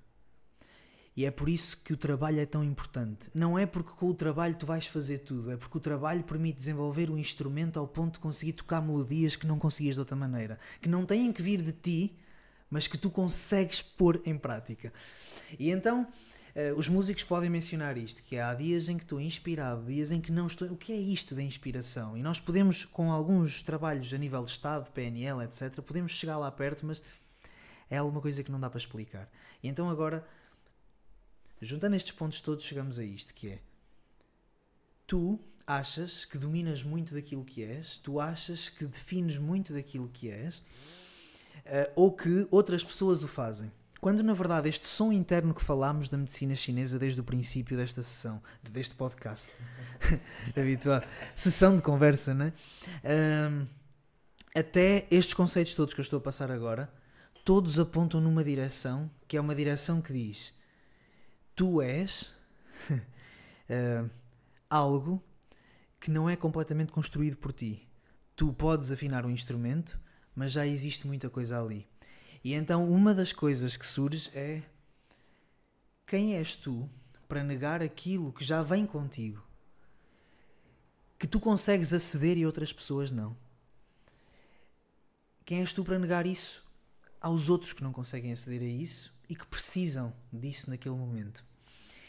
Um, e agora se calhar fui, fui se calhar tão a elementos diferentes, espero não ter uh, Espero ter sido explícito ou pelo menos compreensível para a maior parte das pessoas que nos estão a ouvir, mas a ideia é esta, que é a frase acho que diz muito, é mesmo isto, é quem é que és tu para negar as apetências naturais que tens? Quem és tu para contradizer as curiosidades que surgem contigo e que tu não sabes porque é que lá estão? Quem és tu para negar todas estas coisas que não vêm provavelmente de ti, mas estão em ti e que se outras pessoas tivessem negado, não tínhamos o mundo que temos hoje. Se não tivesse havido aqueles malucos, que são sempre chamados de malucos, ou, ou de uh, fora da caixa, que são pessoas. Os unicórnios que, da coisa, não é? Que são pessoas que foram contra aquilo que a sociedade disse. Pessoas que foram contra a aprovação daquelas pessoas mais próximas que existiam na, nas suas famílias. Pessoas que simplesmente seguiram aquela inspiração aquelas palavras que nós já ouvimos tantas pessoas dizer, que é eu simplesmente soube que tinha que fazer isto. Não me perguntes porquê, tinha que ser.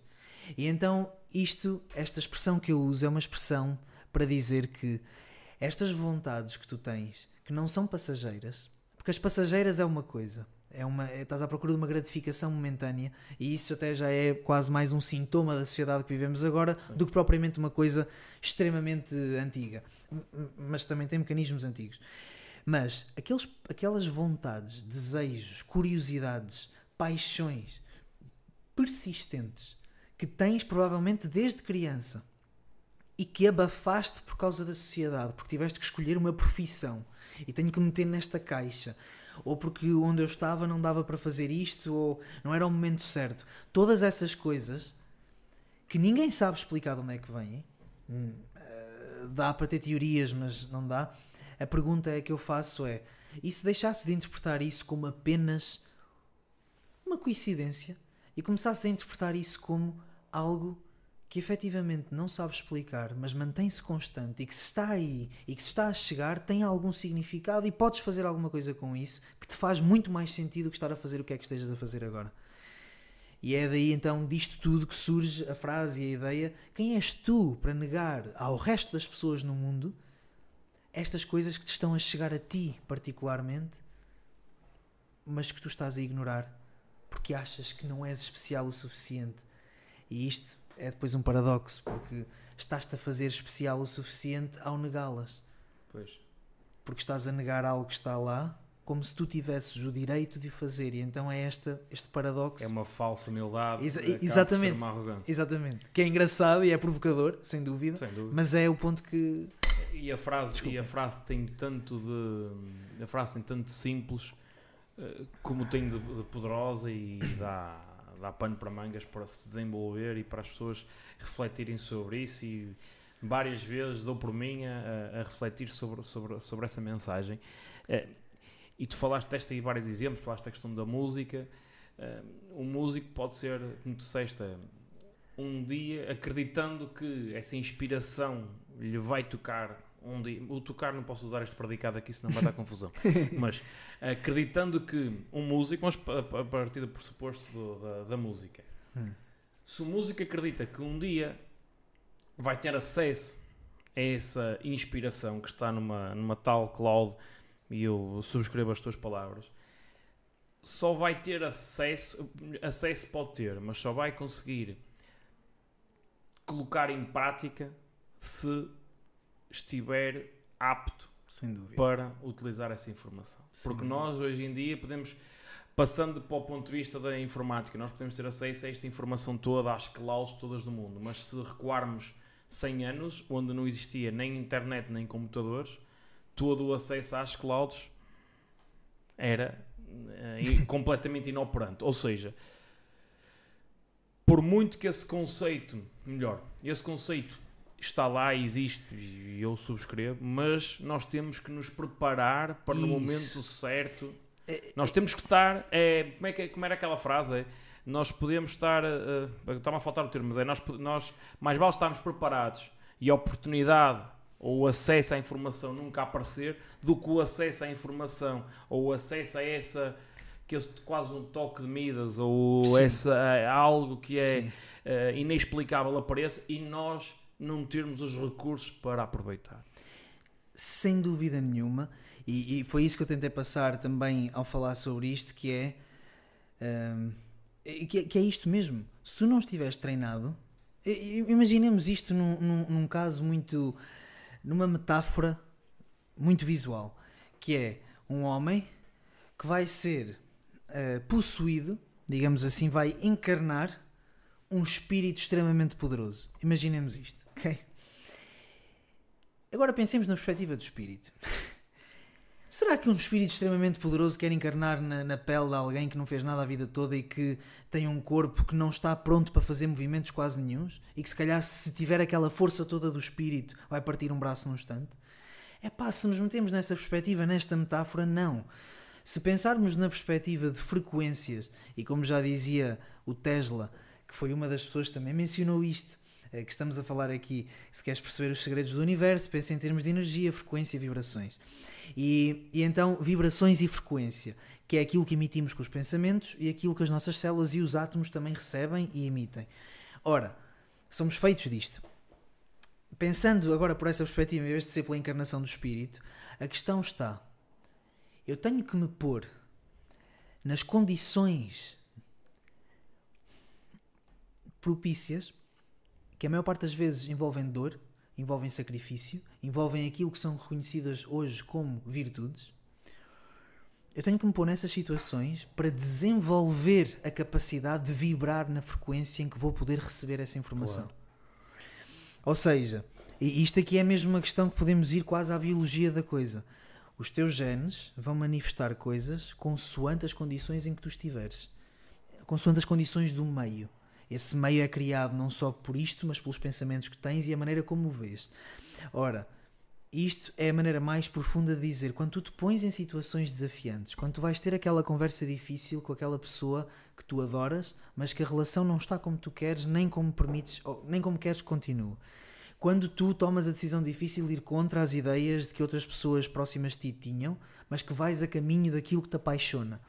Quando tu fazes essas coisas, pões-te em situações que são difíceis, que são situações em que és forçado a pensar de forma diferente, a agir de forma diferente, a, a sair do pacote, do pacote, a bolacha, né? a sair do pacote. E o que é que acontece? Acontece que nessas condições diferentes o meio muda, os genes mudam, passas a ter capacidade de expressar coisas que nunca serias capaz de expressar. E é por isso que em cursos e em experiências que já tivemos juntos, inclusivamente,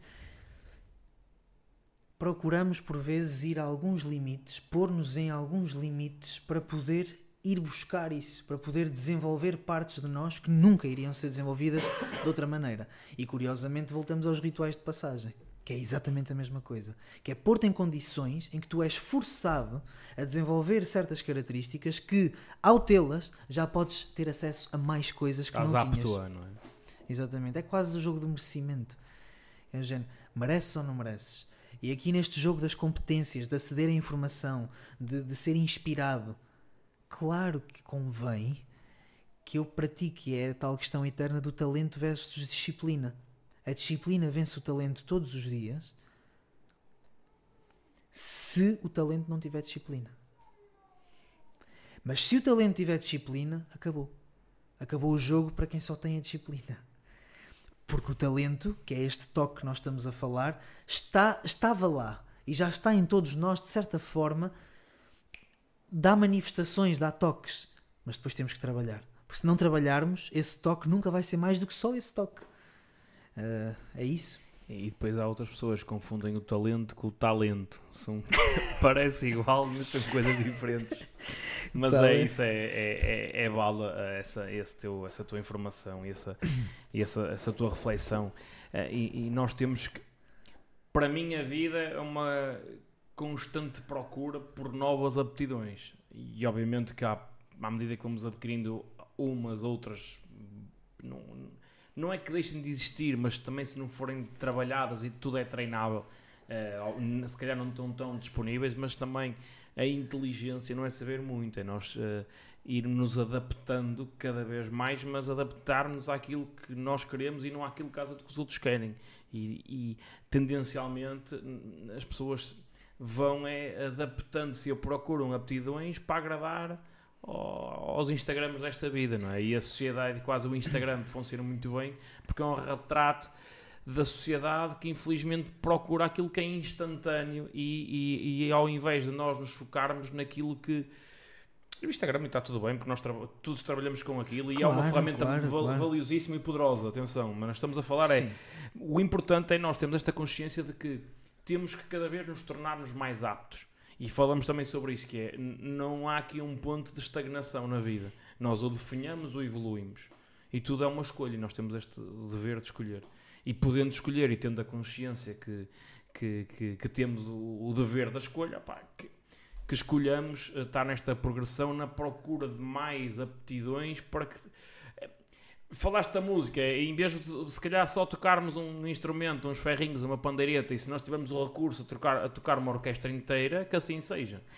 Eh, não é? Obviamente, se formos especialistas numa, num, num, num, num instrumento, tudo bem, mas pudermos ter os recursos, cada vez mais recursos e o autoconhecimento e o desenvolvimento pessoal, quando falamos de desenvolvimento pessoal, é, é para mim é, é isto, é esta procura incessante, eh, sem, sem que não tem que ser sôfrega, mas é uma procura incessante, curiosa, uh, disciplinada também, uhum. por uma melhoria contínua, por um melhor conhecimento do eu, por agradarmos à pessoa que vemos ao espelho e por, e por, uma, e por uma evolução. E é cada vez mais aptos, não é? Acho que este tema é muito interessante. O que é que é o desenvolvimento pessoal e como é que nós o vemos? Porque há tantas pessoas a vê-lo de forma diferente. Uh, e, e, e tudo aquilo que eu digo e, e, aquilo que tu dizes aqui, que eu também já pronto, conheço de fora daqui, e eu acho que isto é importante passar. Por exemplo, este exemplo que, que acabei de dar de a disciplina ou desenvolver o instrumento para poder receber a informação, isto são coisas que não só estudei, como assisti na minha vida em vários exemplos. Claro. Tudo aquilo que estamos a falar aqui, aquilo que eu passo, e às vezes isto é uma coisa muito engraçada neste mundo de desenvolvimento pessoal, é que há muita gente que ouve as frases, e depois repete as frases. Em que sentido? No sentido de foi aprender a um curso, nem cita as fontes e depois repete as frases como se fossem fruto da experiência que teve. E não está tudo bem. E aí não está tudo não bem. Está Para tudo mim não está tudo bem. Está tudo bem no ponto de vista de que queres ajudar os outros, excelente. Se for essa a intenção. Mas infelizmente também a parte das vezes que não muitas é. vezes não é. Mas, mas isto eu estou a dizer porquê?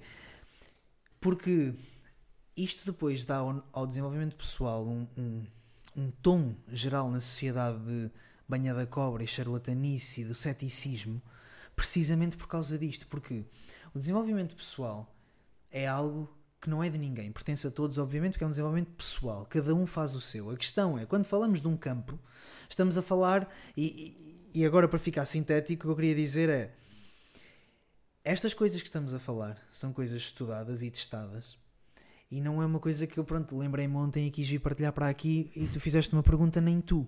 São coisas que lemos, estudamos, praticamos, chegamos aqui e temos um diálogo sobre elas. E estou a dizer isto porque Há muita gente que diz: Ah, pronto, este, olha, este também se lembrou, agora vem dar Lembrou. dicas. Olha, este também vem dar dicas. Não, calma, é que enquanto tu estiveste, e isto é muito importante, enquanto tu estiveste a estudar matemática durante mais 5 anos, Vou ver a novela. Eu estive- estudar matemática, estava tudo bem. não é? mas falemos disso, porque imagina, às vezes são muitos engenheiros que põem Sim, isto em sim, causa. E, e- e- e gosto imenso de ter discussões com eles, porque depois percebemos os dois que enquanto se calhar tu te dedicaste à física e à matemática, e eu adoro essas áreas e respeito imenso e acho que fazes muito bem, eu dediquei-me a estudar pessoas, a trabalhar com pessoas horas e horas, a aprender com quem trabalhou com mais pessoas durante milhares de horas, etc. Ou seja, são focos diferentes, isto para dizer que estas coisas é muito fácil de as levar para o ah, olha, estão a opinar, isto é giro e não sei o quê. Não, calma, calma, porque é assim, Há nem- ciência por trás. há ciência por trás, há experiência por trás e não é apenas um, um achismo. Embora seja muitas vezes feito como achismo e repetismo e pa- papagaísmo, se quisermos. Agora, só estou a dizer isto porquê? Porque sei que às vezes, e, e chegando este podcast, se os nossos estimados espectadores partilharem, aquilo que acontece é que chegando este podcast a mais gente pode dar essa sensação a alguém que veja assim de relance e eu espero que apanhem esta mensagem que é enquanto se calhar algumas pessoas se dedicam à dança, outras se dedicam a jogar ténis e ficam o Roger Federer ou aquilo que for, e outras se dedicam à matemática, à engenharia, aquilo que for. Não pensemos que nesta área não existe isso também.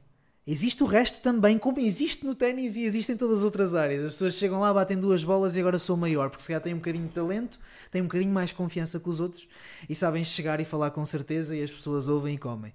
Agora, é uma área que é um descobrimento, e isto para ligar à tua mensagem da descoberta diária e do que é que é o desenvolvimento pessoal, e eu acho que é isto que é eh, no dia a dia, enfrentar as situações do dia a dia, e o desenvolvimento pessoal é esta constante procura por enfrentá-los melhor, por ser melhor, não assumir que os problemas não existem. Não é a coisa de vamos ser todos na paz, é uma questão de eu consigo lidar melhor com a minha vida, eu consigo enfrentar os problemas que vou enfrentar, a dor, a mágoa, as relações que correm mal, os empregos que eu vou perder ou aquilo que não acontece que eu gostava que acontecesse. Eu vou conseguir lidar com isso com mais ferramentas, vou conseguir enfrentar isso de maneira diferente, não ficar amargo com a vida, porque vou saber lidar com essas coisas de maneira diferente e por outro lado vou saber um bocadinho mais cedo e vou arranjar mecanismos para me conhecer o suficiente para saber quando é que chega para mim, quando é que já basta, quando é que eu já não quero uma coisa. Por exemplo, Definir limites, não é? definir os limites e, e- e depois, obviamente, que não é só isto que eu quero dizer, é que o desenvolvimento pessoal é apenas desenvolvimento pessoal tido como o conjunto de técnicas que exploramos e aquilo que estamos a falar aqui.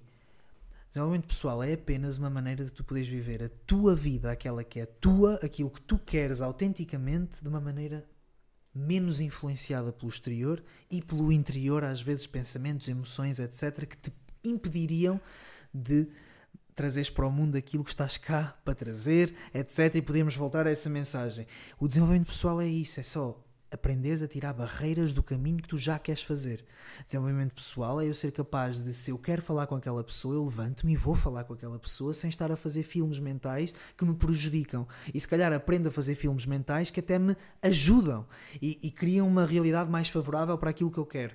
É isto, é definir o que é que eu quero, voltar às bases que nós sempre tivemos na nossa sociedade e nas, desculpa, na nossa história, que eu queria dizer, em que aquilo que atingimos não foi porque não sabíamos o que queríamos.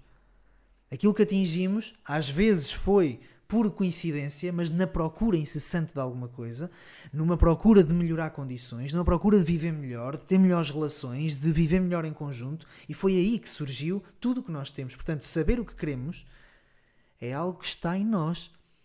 Ahm, ou pelo Ou- menos ou saber o que não estar. queremos. Ou, ou- Eh, eu acho que está, é só às vezes está apagado, mas está. Acho que de alguma maneira está lá. Ou pelo menos aquilo que não queremos e, ter, e ir vivendo nesta dualidade, no equilíbrio, eh, de sair daquilo que eu não quero e ir mais na direção daquilo que eu quero. Ah, de vários temas que tu te debruças com, eh, com muito interesse e com muito afinco e eu também te conheci muito por causa disto que é da a PNL, o que é que é isto da, PNL, da programação neurolinguística, ou Neurolinguistic Programmation, o que é que é, que é, que é isto? Ora bem, eh, esta é uma. A programação neurolinguística é a relação que existe entre as palavras, os pensamentos que temos, as representações internas e os programas de comportamento que demonstramos ou que temos no dia a dia. É basicamente isto. Em inglês, isto diz-se tudo junto, neurolinguistic, é, é uma palavra junta, e depois programming. Então o que é que acontece? Neurolinguistic é para reconhecer que nós, enquanto espécie, a nossa linguagem está intimamente ligada à nossa experiência. Os conceitos que a linguagem representa, quando eu digo praia, está intimamente ligada à imagem, à experiência de uma praia na minha mente. É por isso que tu e eu, se não falarmos chinês, se alguém vier falar chinês para o pé de nós, nós não percebemos. O que é que é isto de perceber? Perceber é conseguir associar a palavra que estamos a ouvir a uma experiência sensorial. Conceitos, não é? Ou seja, eu, a pessoa diz praia em chinês e eu não faço ideia do que é que seja. Porquê? Porque aquele som, aquelas letras, aquilo que for, eu não, eu não sei o que é que está associado. Neurolinguística, então, é esta associação necessária que existe entre aquilo que diz as palavras e a nossa neurologia, a maneira como funcionamos cá dentro em termos de pensamentos e depois os programas que demonstramos. Muita gente pensa que, como em português se troca a ordem das palavras e dizemos programação neurolinguística, pensa-se que estamos a falar de programação de computadores. Então, é programação da neurolinguística. E não é isto, porque em inglês, para quem perceber inglês, percebe que Neurolinguistic Programming, estamos a falar do programming, da programação que temos a nível de neurolinguística, ou seja, o que é que estamos habituados a fazer a nível de neurolinguística. É por isso que muita gente acha que, ah, como eu fui assim no passado, vou ser assim no futuro. Como a minha mãe é ansiosa, eu também vou ser ansioso, etc. Esta neurolinguística gera comportamento ansioso e mantém a ansiedade, por exemplo. E mantém os resultados que a pessoa está a ter. E a pessoa acha que é assim porque tem que ser assim, sem se aperceber que é a neurolinguística dela, é este neurolinguistic programming que está a fazer com que isso aconteça. Muita gente ainda, e aqui para, para ainda dar mais este este toque neste tema. Muita gente ainda pergunta, mas fazes programação neurolinguística? Mas fazes programação neurolinguística? Porque pensam muito neste programar. Então tu programas neurolinguisticamente. Como se fosse um padeiro, não é? é tu fazes, tu fazes bem. tu fazes isto? Não. Não é uma questão de fazer ou não fazer, é uma questão de ter consciência ou não ter consciência da minha neurolinguística que gera os programas de comportamento que eu tenho. E então a pergunta, e é assim que se vê logo, também entre aspas, assim numa brincadeira, quem é que percebe programação neurolinguística ou não? Porque se alguém te pergunta, fazes programação neurolinguística? É porque não percebe, porque todos fazemos, todos temos uma programação neurolinguística. A única pergunta que temos que fazer é: estou consciente dela? Sei alterá-la se quiser para atingir resultados diferentes? Ou não? E pronto, basicamente isto é programação neurolinguística resumidamente. Oh, Bruno, uh, um, eu costumo aqui dizer uh, uma coisa, tá, ou seja, costumo tocar aqui neste tópico e corrijo-me se estiver errado, que eu digo muitas vezes é que nós dizemos aquilo que pensamos e tendemos a agir tendo em conta aquilo que vamos dizendo. Hum. E que é possível intervirmos aqui neste, neste ciclo para que cada vez possamos ter resultados uh, diferentes. Concordas, não concordas? Faz sentido? Sim, sem dúvida, faz sentido. É, é muito a aplicação destes conceitos que estávamos a falar, programação neurolinguística. Um, aquilo que nós dizemos, há um teste que eu faço muitas vezes com as pessoas nos cursos. É um teste muito simples e quem quiser pode experimentar em casa, uh, desde que não esteja a conduzir nem esteja a fazer nada que, que, que impeça de. Ou que possa comprometer a sua saúde ou o seu bem-estar. O que, é que, que é que é para fazer? No fundo, olhar à tua volta e dizer o nome de uma cor, por exemplo, azul, azul, azul, azul, azul, e vais dizendo azul para dentro da tua mente e vais olhando à tua volta. E depois aquilo que eu te peço é que feches os olhos. E se estás a fazer isto agora, olha à tua volta, pensa azul, azul, azul, azul, azul, depois fecha os olhos. Fechas os olhos e a minha pergunta é: o que é que era vermelho? E aquilo que vai acontecer à maior parte das pessoas é uma automaticamente uma resposta quase de riso de não era isso que eu estava a prestar atenção, ou seja, eu não vi tudo o que era vermelho. Há coisas que se calhar reparaste que eram vermelhas porque já estás num espaço que conheces e sabes que estão lá por memória, mas não viste agora. E porquê é que não viste? Porque aquilo que estavas a dizer para dentro era outra coisa. E isto é um exemplo tão básico, mas que mostra o conceito mais profundo que é o conceito do abracadabra, não é? Que é aquilo que tu dizes transforma-se na tua realidade, porque aquilo que tu dizes é aquilo que tu vais ultimamente ver, em última análise. Porque Como experimentaste agora, se fizeste esses testes, se não fizeste, faz depois. Agora já sabes, portanto, atenção, não te enganes. Mas o que tu vais reparar é que as tuas palavras guiam a tua atenção. A tua atenção vai olhar para essas coisas que são azuis. E depois, quando eu te pergunto o que é que era vermelho, tu não sabes, tu não prestaste atenção, portanto, não fixaste, não reagiste a isso e reagiste ao resto.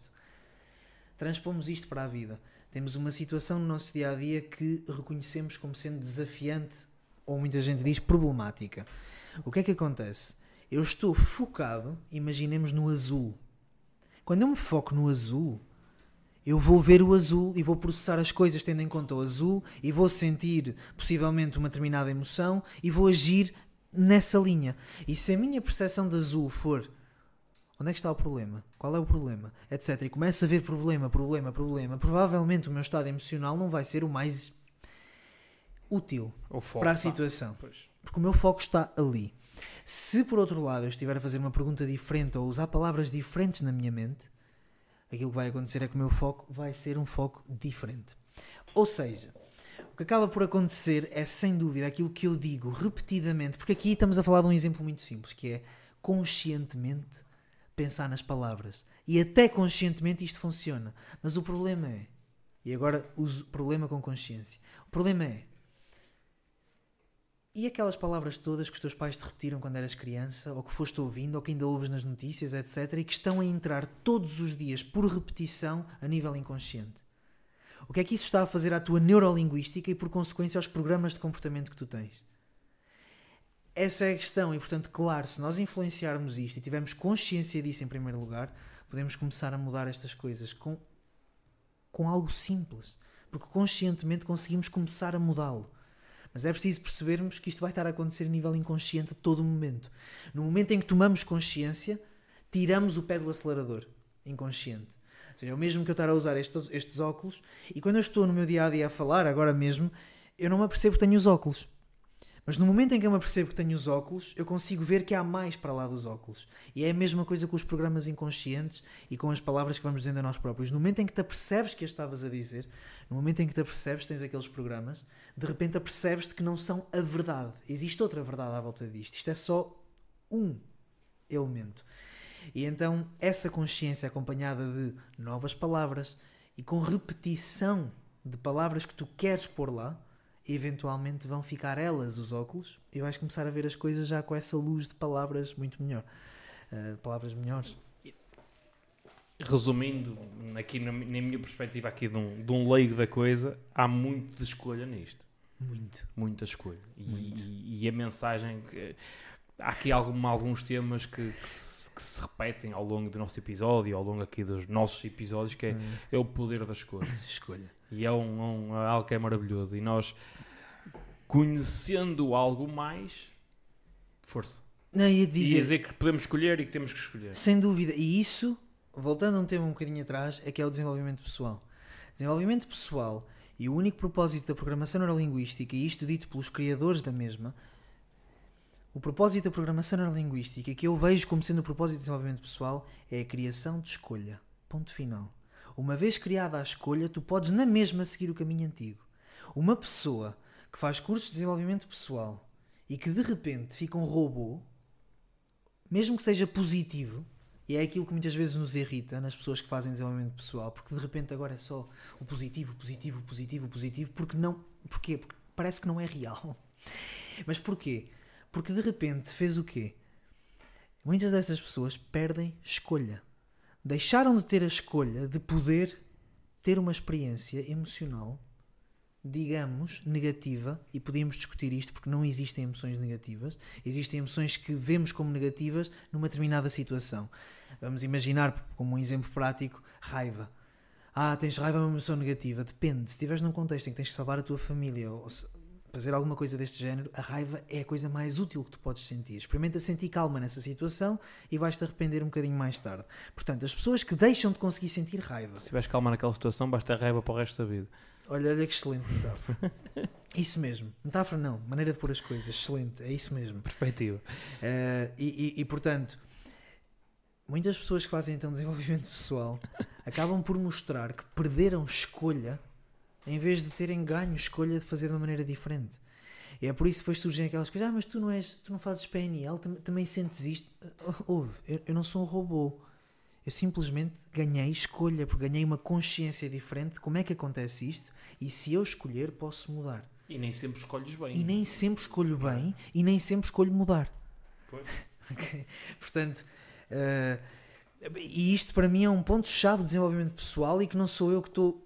Este é um ponto ao qual eu me ligo com muita força, porque acaba por se criar muito esta noção também à volta do desenvolvimento pessoal, que depois descredibiliza o próprio desenvolvimento pessoal, que é temos de estar sempre força, energia, temos de estar sempre bem. Houve, isso é um robô. E como dizia John Grinder, ele dizia: o objetivo da PNL não é transformar robôs infelizes em robôs felizes. É transformar robôs em pessoas outra vez. Pessoas com escolha, podem escolher fazer diferente se quiserem fazê-lo. Ah, pronto, e, e- e isto aqui é uma, uma, uma mensagem que eu tenho muito junto a mim, porque efetivamente cada vez mais estudo, e, e não só PNL, mas outras áreas, e cada vez mais trabalho com pessoas e vivo mais tempo comigo, e apercebo-me Ainda bem. ainda bem, e espero viver muito mais. E cada vez mais me apercebo disto, que é a vida, ou tem muitas experiências e tentar evitar algumas delas não faz sentido, não faz parte daquilo que são as virtudes que nós reconhecemos como virtudes desde sempre. Ou seja, não é ter uma vida fácil, ou procurar ter uma vida fácil, é procurar conseguir enfrentar melhor o desafio. Não é negar que existem desafios, mas é dizer, ok, isto é um desafio e eu não me acanho face a este desafio e cresço perante ele. Eh, e etc. Mas uma mensagem importante para as pessoas que pensam, ah, desenvolvimento pessoal é estar sempre bem. Não, não é estar sempre bem. É reconheceres como é que estás, em primeiro lugar. Segundo, saberes que podes mudar se quiseres e se fizer sentido. E terceiro, hum, pronto, e aí, o segundo passo, eu enganei-me, é ter escolha. E o terceiro é que é depois escolher se quiseres. E, e- e para mim, desenvolvimento pessoal é eu escolher não estar bem menos tempo. Isso mesmo. Porque muitas das vezes é eu não escolhia estar bem ou estar mal, estava no fosso É. e não tinha escolha para sair de lá. E hoje em dia já tenho a consciência de que, ok, aquilo acontece e às vezes são microsegundos.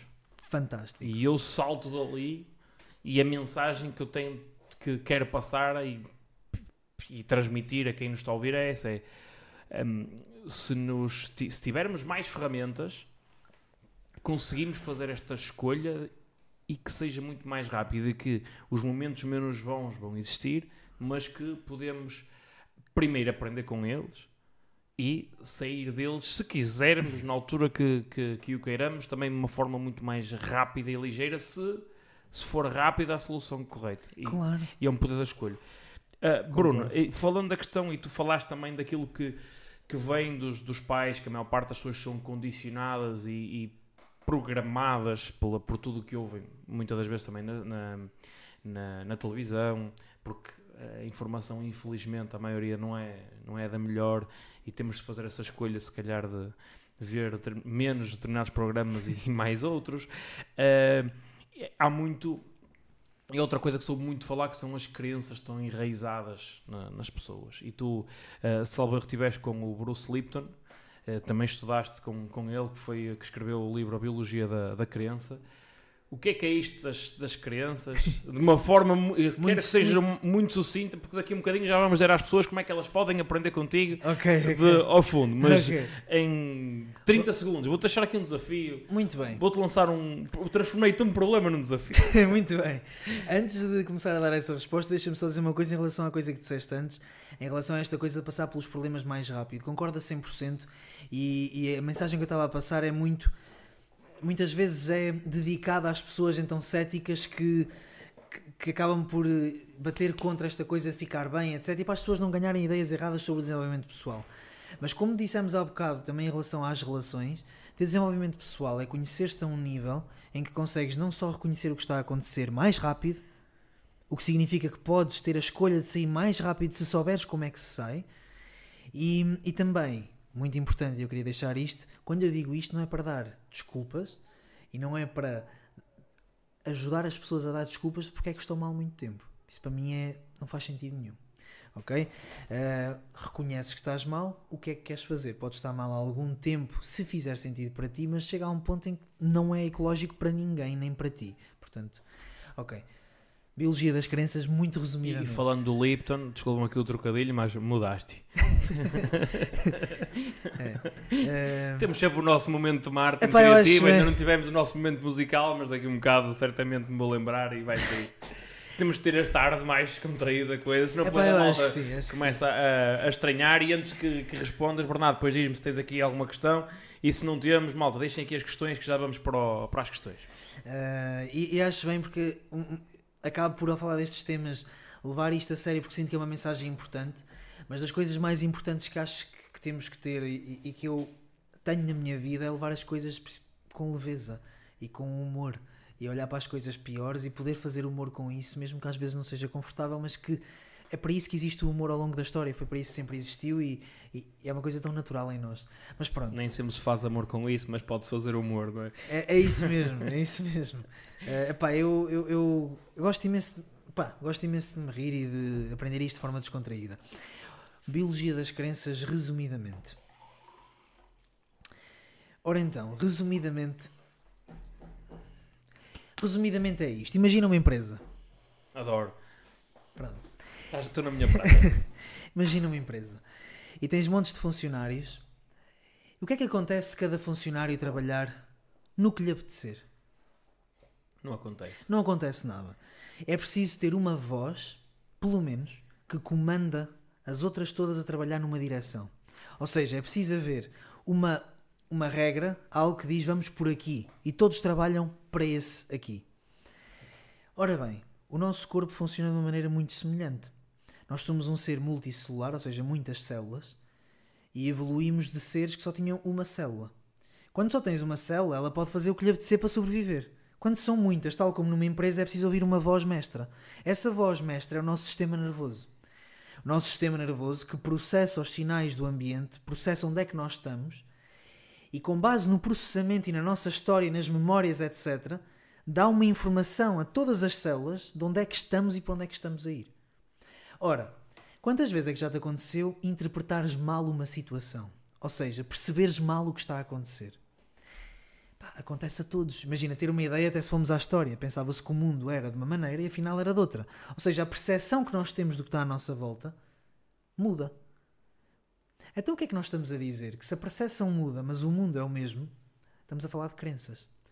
O que significa que aquilo que eu acredito que está fora de mim vai determinar aquilo que eu, a informação que eu mando para todas as minhas células de como é que eu tenho que reagir.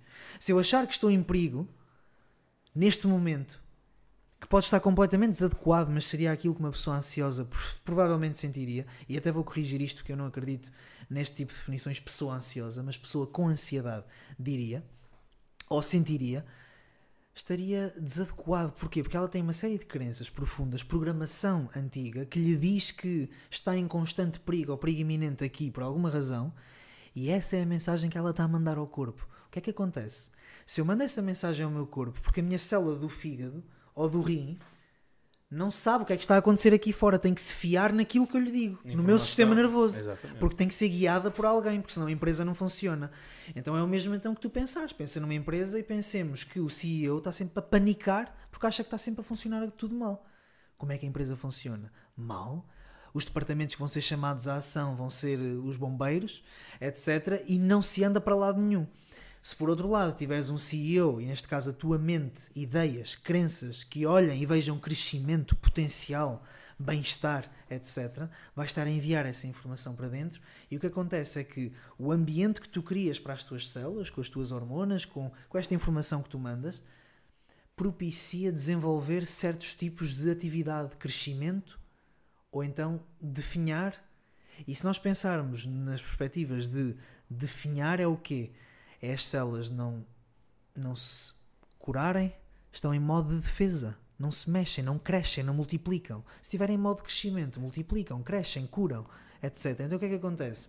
As minhas crenças moldam o funcionamento do meu corpo. A maneira como eu vejo o mundo muda a maneira como o meu corpo funciona, o que faz com que eu possa ficar mais saudável ou mais doente, já para não falar das coisas sem ir tão longe, como estar com mais bem-estar, menos bem-estar, mais ansiedade, menos, mais contente, mais triste e ter mais resultados ou menos, ser capaz de fazer certas coisas ou não. Basicamente, muito resumidamente, acho que passa assim a ideia. Obrigado, Bruno. Eu sei que tu, e aliás também já, já fui uh, teu aluno e, e, serei o interno aluno, mas já, já fiz alguns cursos contigo. E como é que as pessoas podem aprender desde o, da forma mais simples e mais básica para quem é um, um, curioso e se quer começar a interar, até uma forma mais profunda, como é que as pessoas podem aprender contigo? Eu sei que tens uma plataforma poderosa que fala sobre isso. Sim, uh, desenvolvi aqui há algum tempo. Uh, os cursos do Your Mental Gym, Your Mental Gym que tem esta ideia de um ginásio mental, um bocadinho pela perspectiva que nós tivemos e que passámos há bocado, que um, o desenvolvimento pessoal é um caminho e que se faz constantemente, e portanto é um ginásio, não é uma coisa que vais fazer um fim de semana e depois acabou, porque isso, pá, digam-me o que disserem. Efêmero, se tu quiseres mudar o teu corpo, hum, é o conceito do ginásio, não vais lá treinar um fim de semana, 8 horas por dia, e depois desapareces. Ou nem que sejam 10 dias ou 16, podes até fazer isso, mas no final do ano estás gordo outra vez. Acabou. Gordo ou fora de forma ou pouco saudável, não me interessa. Agora, ou magro, que há malta que vai ao ginásio para ganhar massa muscular é, e não Olha, é isso mesmo, o magro. O que eu queria dizer, fora de forma, não saudável. Muito bem. Não coisa... estarás alinhado com o propósito pelo qual foste para o ginásio. Ora, muito, é isso mesmo.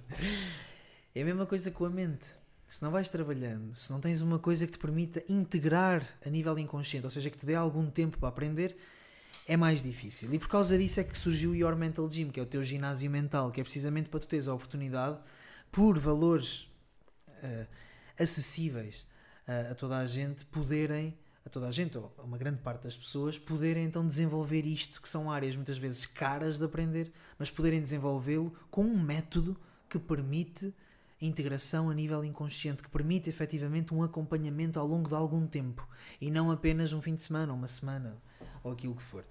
E então temos vários cursos, desde bases de PNL a cursos de coaching. Um, e quem quiser pode começar por estes para dar os primeiros passos, ou o curso de crenças, em que eu explico a biologia das crenças a um nível muito mais profundo e muitas técnicas para mudar crenças. Um, são cursos todos extremamente completos uh, e, e, portanto, qualquer um destes pode ser um bom ponto de partida. Temos também gestão emocional, para quem já está mais virado para isso e quer fazer isso. E depois temos então um percurso que é o Essential, são os essenciais do desenvolvimento pessoal, que incluem estes cursos todos, que é crenças, PNL, coaching, um, gestão emocional e inteligência linguística, aprender a comunicar melhor, fazer melhores perguntas e persuadir. E estes todos juntam-se no Your Mental Gym Essentials, que é um programa então que tem todos estes cursos e aulas em direto que vão acompanhando todos estes conceitos e um grupo exclusivo em que vamos partilhando, podem partilhar dúvidas e vamos Excelente. praticando no dia a dia. Basicamente, esse é o projeto. E, e, agora também, em breve, vou lançar o meu livro. Vai ser em inglês, mas quem ler inglês e que nos está a ouvir vai poder adquiri-lo e podem falar comigo para saber como. Um, e eventualmente vou lançá-lo em português também, mas para já vai começar em inglês, porque foi assim que eu escrevi. Não foi mesmo para discriminar ninguém, é só porque eu aprendi muito disto em inglês e penso muito em inglês, portanto foi, foi assim que eu escrevi. Muitos parabéns pelo livro e quem quiser saber mais sobre o, todos os cursos que o Bruno aqui falou, o Bernardo vai deixar aqui embaixo na descrição um link onde vocês podem ter acesso aqui ao Your Mental Gym e saber mais sobre o Bruno. Também tem lá muitas das coisas também sobre a história do Bruno e mais informação detalhada sobre, os, sobre todos estes cursos, todos estas, mais do que cursos, são experiências que, que eu recomendo e também é pertencer a uma comunidade de pessoas que estão alinhadas, que eu acho que é uma das coisas que também cada vez mais define é a forma como é que tu vais envolvendo os teus, teus alunos e as pessoas com quem tu, tu lidas, a pensarem cada um também por si, mas uh, com um pensamento com muita positividade e com esta missão de dar, dar ao mundo e o Your Mental Gym também é muito isso e, e, parabéns por, por essa iniciativa que está, está a crescer e todos fazemos força para que cresça cada vez mais. Obrigado. Falando aqui de crescimento e de futuro e por aí fora, uh, já temos questões, Bernardo? Ainda não? Pronto, já lá vou verificar. Mas falando aqui de, de, de futuro, há uma questão, que, há uma coisa que é, e nós já falamos disto, que é visualizar isto tem pano para mangas, mas eu tenho aqui duas ou três questões que é, primeiro, isso é possível mesmo? Isso, eu sei que sim, não é? Mas se sim, como, é, como é que se faz e que resultados como é, eu não quero que tu fales, fales na prática como é que se faz, mas uh, qual é o conceito por trás que permite que as pessoas o façam e como é que isso pode transformar a vida das pessoas? A visualização.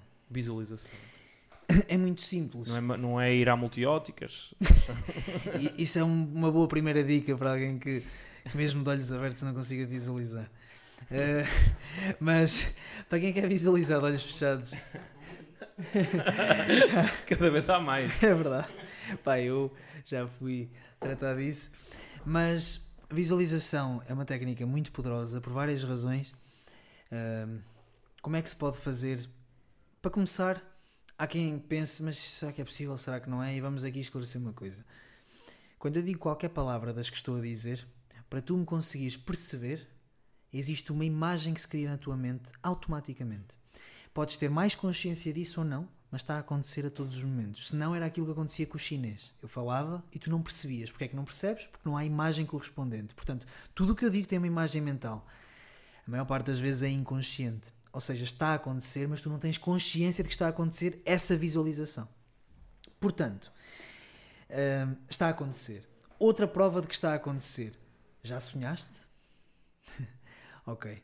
Já sonhaste. Se já sonhaste, já sabes que é possível visualizar coisas, parece que estás a vivê-las de olhos fechados. Portanto, existe esta realidade. E o que é que acontece quando sonhas e tens um pesadelo, por exemplo? Já acordaste de sobressalto? Na cama? Mas não estava a acontecer nada. Mas estava.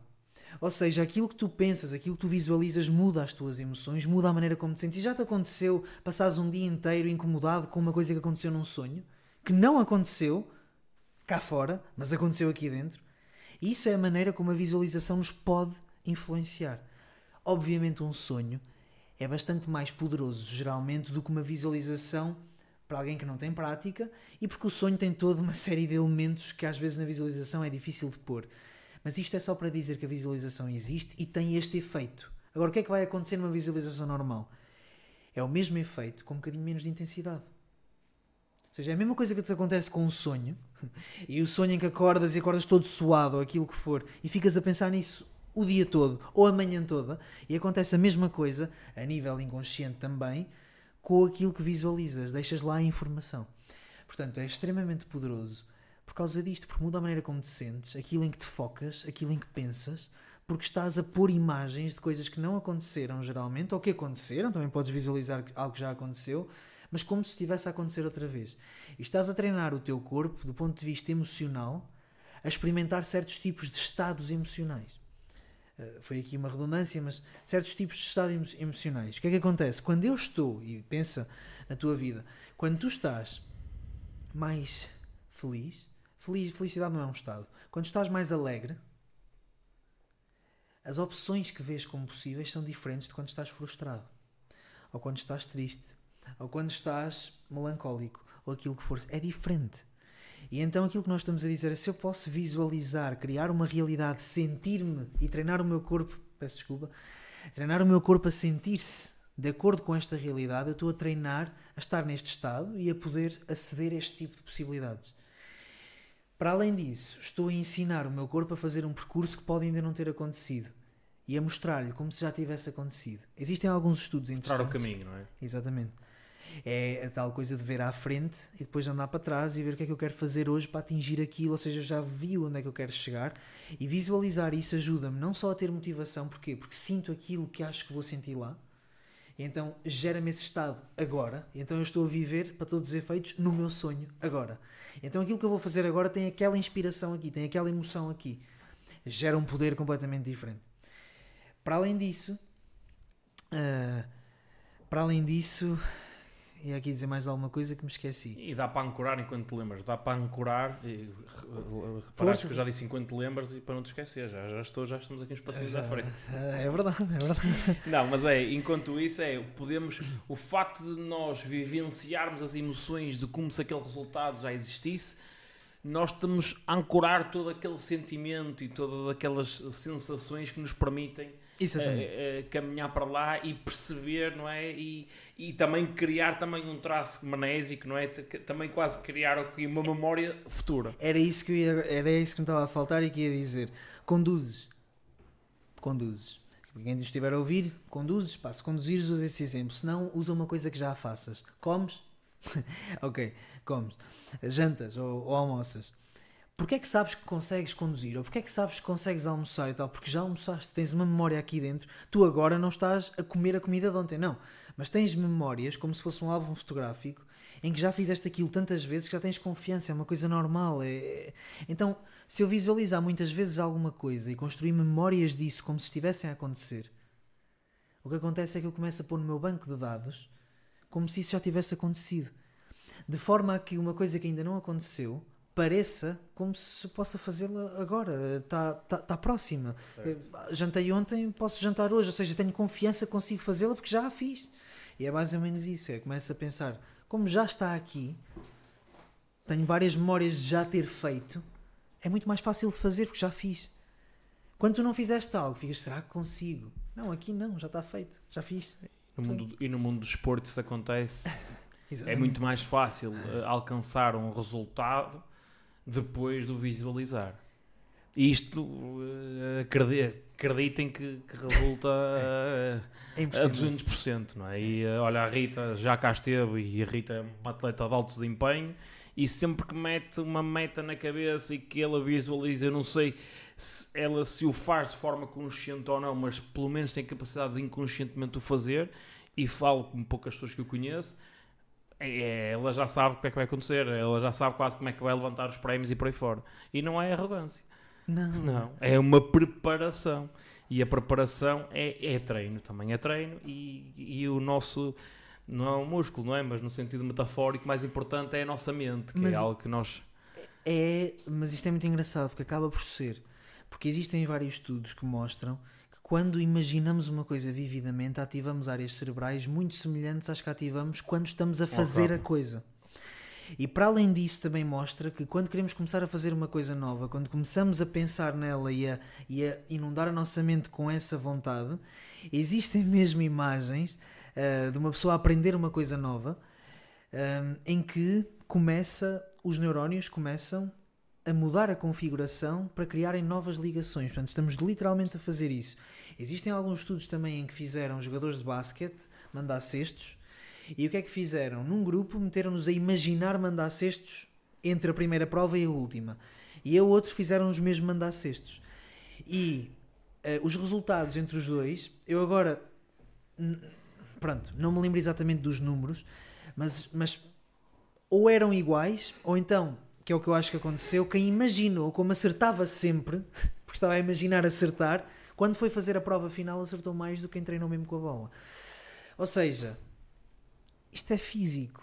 Isto, isto não é já metafísico. Está a acontecer, dá para medir. E dou-te outro exemplo, e ainda agora há bem pouco tempo foi lançado na Netflix o documentário do, do, do Arnold Schwarzenegger, em que fala das três vertentes da carreira dele, e, e se calhar alguns conhecem o Arnold como um, o governador da Califórnia, outros conhecem o Arnold como. o André ficou sem câmara várias vezes. Pá. Já fiquei sem câmara outra vez, mas pronto. Uh, alguns conhecem o Arnold, vocês ficam com o áudio e olhem para o Bruno que é mais bonito que eu. Mas pronto, há pessoas que conhecem o Arnold como governador da Califórnia. Visualizem, visualizem a minha cara bonita. Há pessoas que conhecem o Arnold como governador da Califórnia, outros conhecem o Arnold como ator, outros conhecem o Arnold na sua versão original, digamos assim, como um dos melhores fisiculturistas de sempre. E o Arnold foi um dos melhores fisiculturistas sempre. Porquê? Porque foi dos primeiros a visualizar o resultado que queria. Primeiro visualizava na ponto de, de, de, de, uma forma física, porque tinha quase um quadro de sonhos é? na, na parede do quarto dele, que eram os exemplos que ele tinha e, outro dos princípios também da PNL, que é a questão de modular aquilo que já que dá, que dá resultado e ter boa humildade para ir atrás daquilo, mas outro era ele enquanto estava a fazer os exercícios, e hoje em dia é algo que já está estudado pela ciência e que os fisiculturistas modernos também o fazem, ele quando está a fazer pelo menos um, um trabalho de peitoral, ele está a visualizar a contração do peitoral. Quando está a fazer um curl de bíceps, está a visualizar a contração todo da, da, da, das duas cabeças do bíceps. E isso aí lhe dá-lhe um, quase um, um aporte neural e também cria vias neurais novas que faz com que o esforço também seja otimizado e cada vez, por, por consequente, a seguir é mais fácil fazer aquele esforço. Ou seja, isto, o que tu estás a dizer é, é realidade e aplicado na alta performance. Aliás, a alta performance é isto. E está intrinsecamente ligado também com a definição também do objetivo. Sem porque depois dúvida. disto é fácil, mais uma vez, desconstruir. E, e uma brincadeira aqui, enquanto é engraçado, que tu, enquanto estavas a falar aqui desta questão do sonho, eu, o Matrix foi uma coisa que, que marcou a tua vida, porque desde, desde, desde a parte das artes marciais à parte aqui das quase das várias fases do próprio do sonho e da própria indução ao, ao, ao sonho, é, é algo muito curioso e qualquer dia ainda vai escrever um livro é como, como- é que Matrix influenciou a vida de Bruno Mendes. O, o Bruce Lipton ah, diz em documentários, ele é conhecido por dizer isto, que Matrix não é um filme, é um documentário. Pois E- e- mas- Ele, ele diz isto, ele não diz: quando vejam, quando vejam o Matrix, não vejam como um filme, vejam como um documentário. Porque lá está, tem tanta informação tão boa e tão atualizada, sem ainda haver a ciência na altura que pudesse. Já tem pai 20 anos, pá, Foi, foi de 1999, acho eu, Estou ou a ficar- 98. Depois estou a ficar velho. 25. Foi... Pai, 25 anos, sim. Peraí. Pá, é, é- foi, foi espetacular. Pronto, Matrix, uh, o primeiro, não é? Uh, portanto, sem dúvida foi um grande filme, mas por acaso é engraçado estás a dizer isso porque eu não fiz essa ligação assim, do género. Não, não posso dizer que marcou imenso a minha vida. Não, mas marcou na cena de- das artes marciais e efetivamente, depois de saber estas coisas todas, vou ver e vejo com outros olhos. É impressionante. Porque é, é isto: crenças e. e- é, eles têm mesmo lá frases dessas, não é? Claro. You only believe é é uma coisa do género. E é uma coisa tão gira que já uma vez, num seminário de artes marciais, eu estava a fazer treino, estávamos a fazer um exercício que no Kung Fu, na minha modalidade, que é o Wing Chun, fazíamos o Shisao, que é um exercício de sensibilidade que tende para a luta livre. Mas de sensibilidade e de rapidez, que é a nossa arte, é muito dedicada a isso. Eu estava a fazer este exercício com um que é, que é campeão de, de MMA e de, na Inglaterra. E, e que era meu colega lá. E estávamos a fazer os dois aquilo. Ele era mais velho que eu, era campeão de, de- de luta, vá, e era já bastante graduado. Eu também já era muito graduado, mas é a vida dele. Eu estava a fazer aquilo com ele. E ele, a certa altura, parou e ele estava-me sempre a, a dar. A certa altura, ele parou e disse: Meu Bruno, em inglês, ele disse: Meu Bruno, eu só te estou a bater porque tu achas que eu sou melhor que tu. Ele, disse ele parou e disse: Bruno, eu só te estou. Isto só está assim como está agora, em que tu sentes que eu te estou sempre a dar, porque tu achas que eu sou melhor que tu. Já estavas a projetar também, não é? E, e- e ele, quando me disse isto, eu apercebi-me da verdade que estava a acontecer naquele momento, e de repente, a partir daí, obviamente ele continua a ser melhor que eu.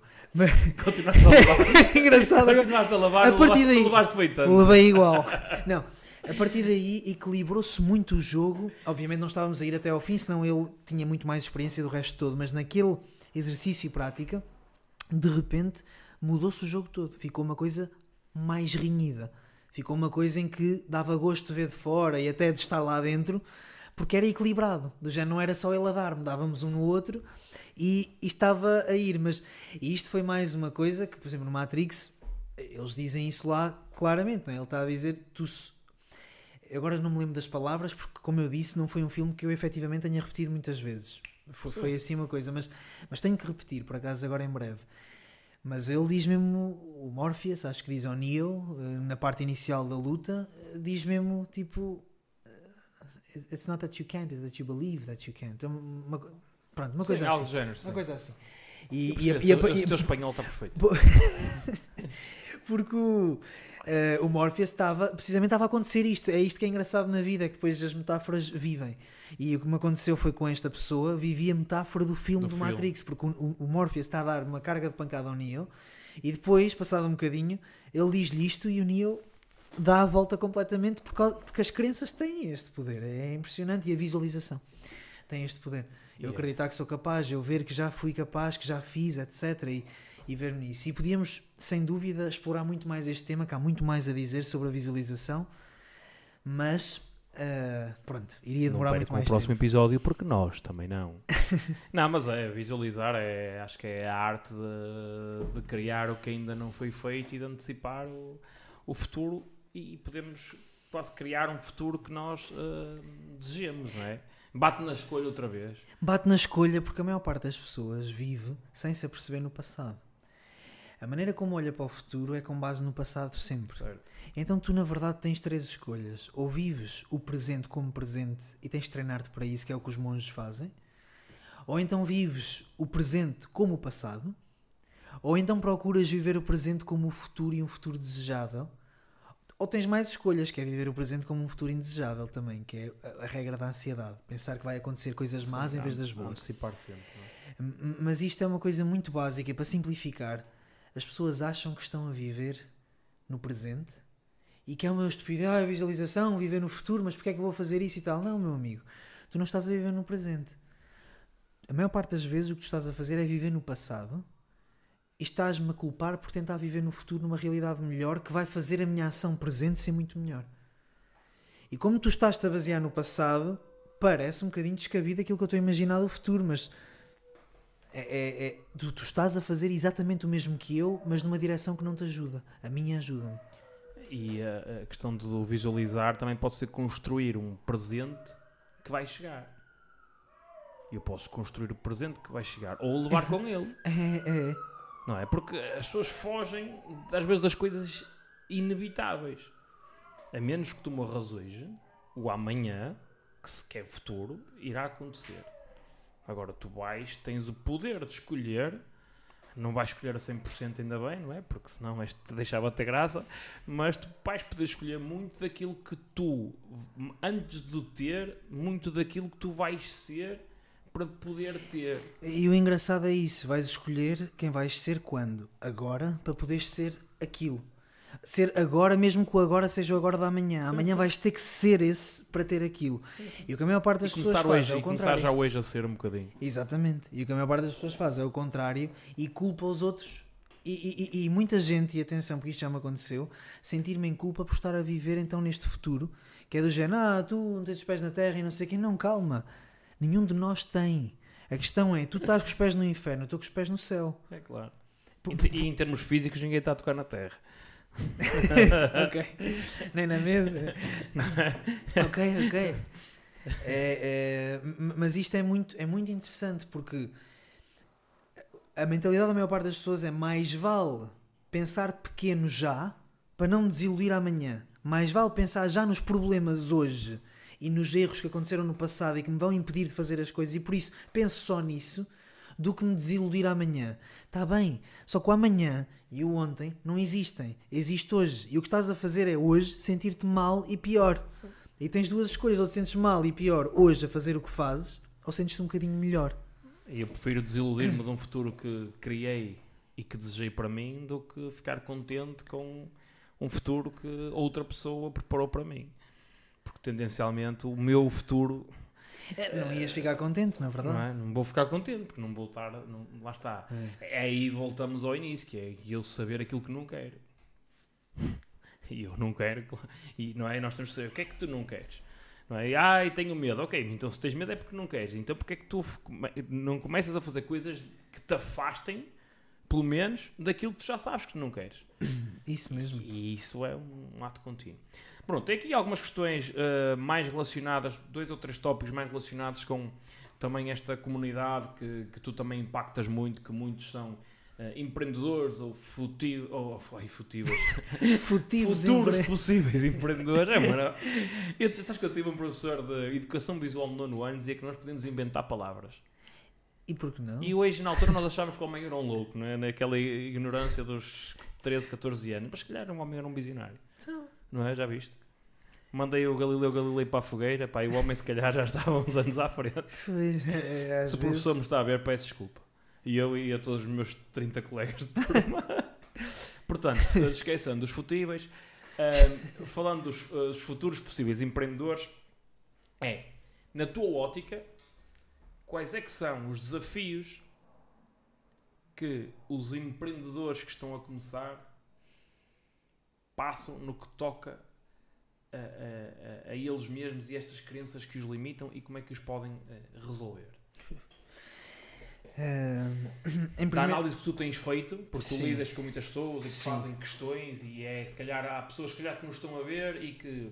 Vou dar aqui alguns exemplos. Há pessoas que nos estão a ver e, por exemplo, eu agora estou a lidar com o desafio de pôr o micro à minha frente, que o Bernardo quer que eu ponha o micro aqui, mas eu depois não te consigo ver. Mas eu vou fazer à vontade. ao meu, ao meu amigo.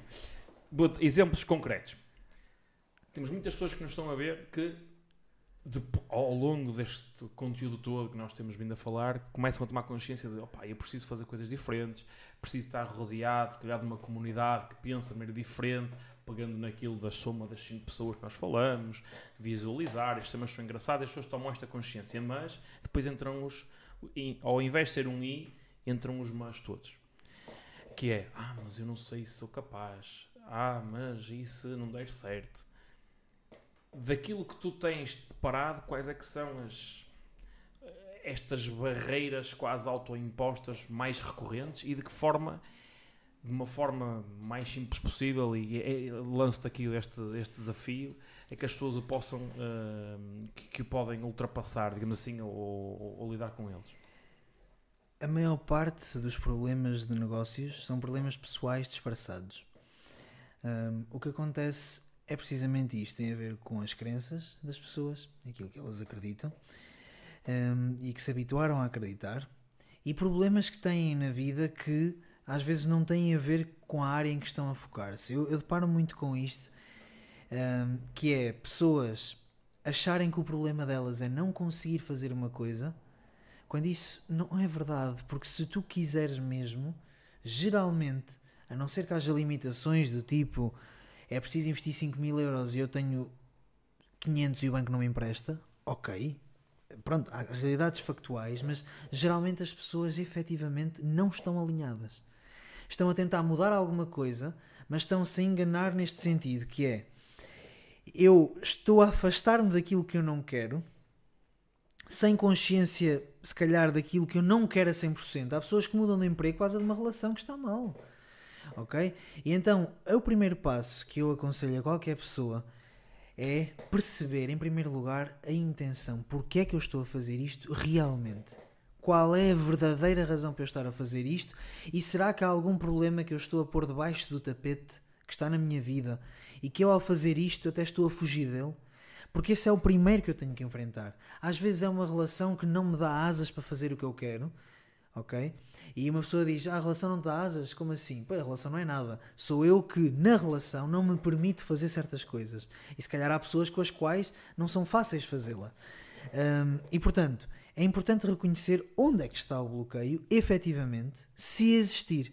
Portanto, primeiro é perceber: tenho a intenção real de fazer isto ou não? Porque sempre que eu falo com empreendedores que estão a começar e que me dizem que têm problemas ou de gestão de tempo, ou disto, ou daquilo que está a acontecer, é eu não estou alinhado.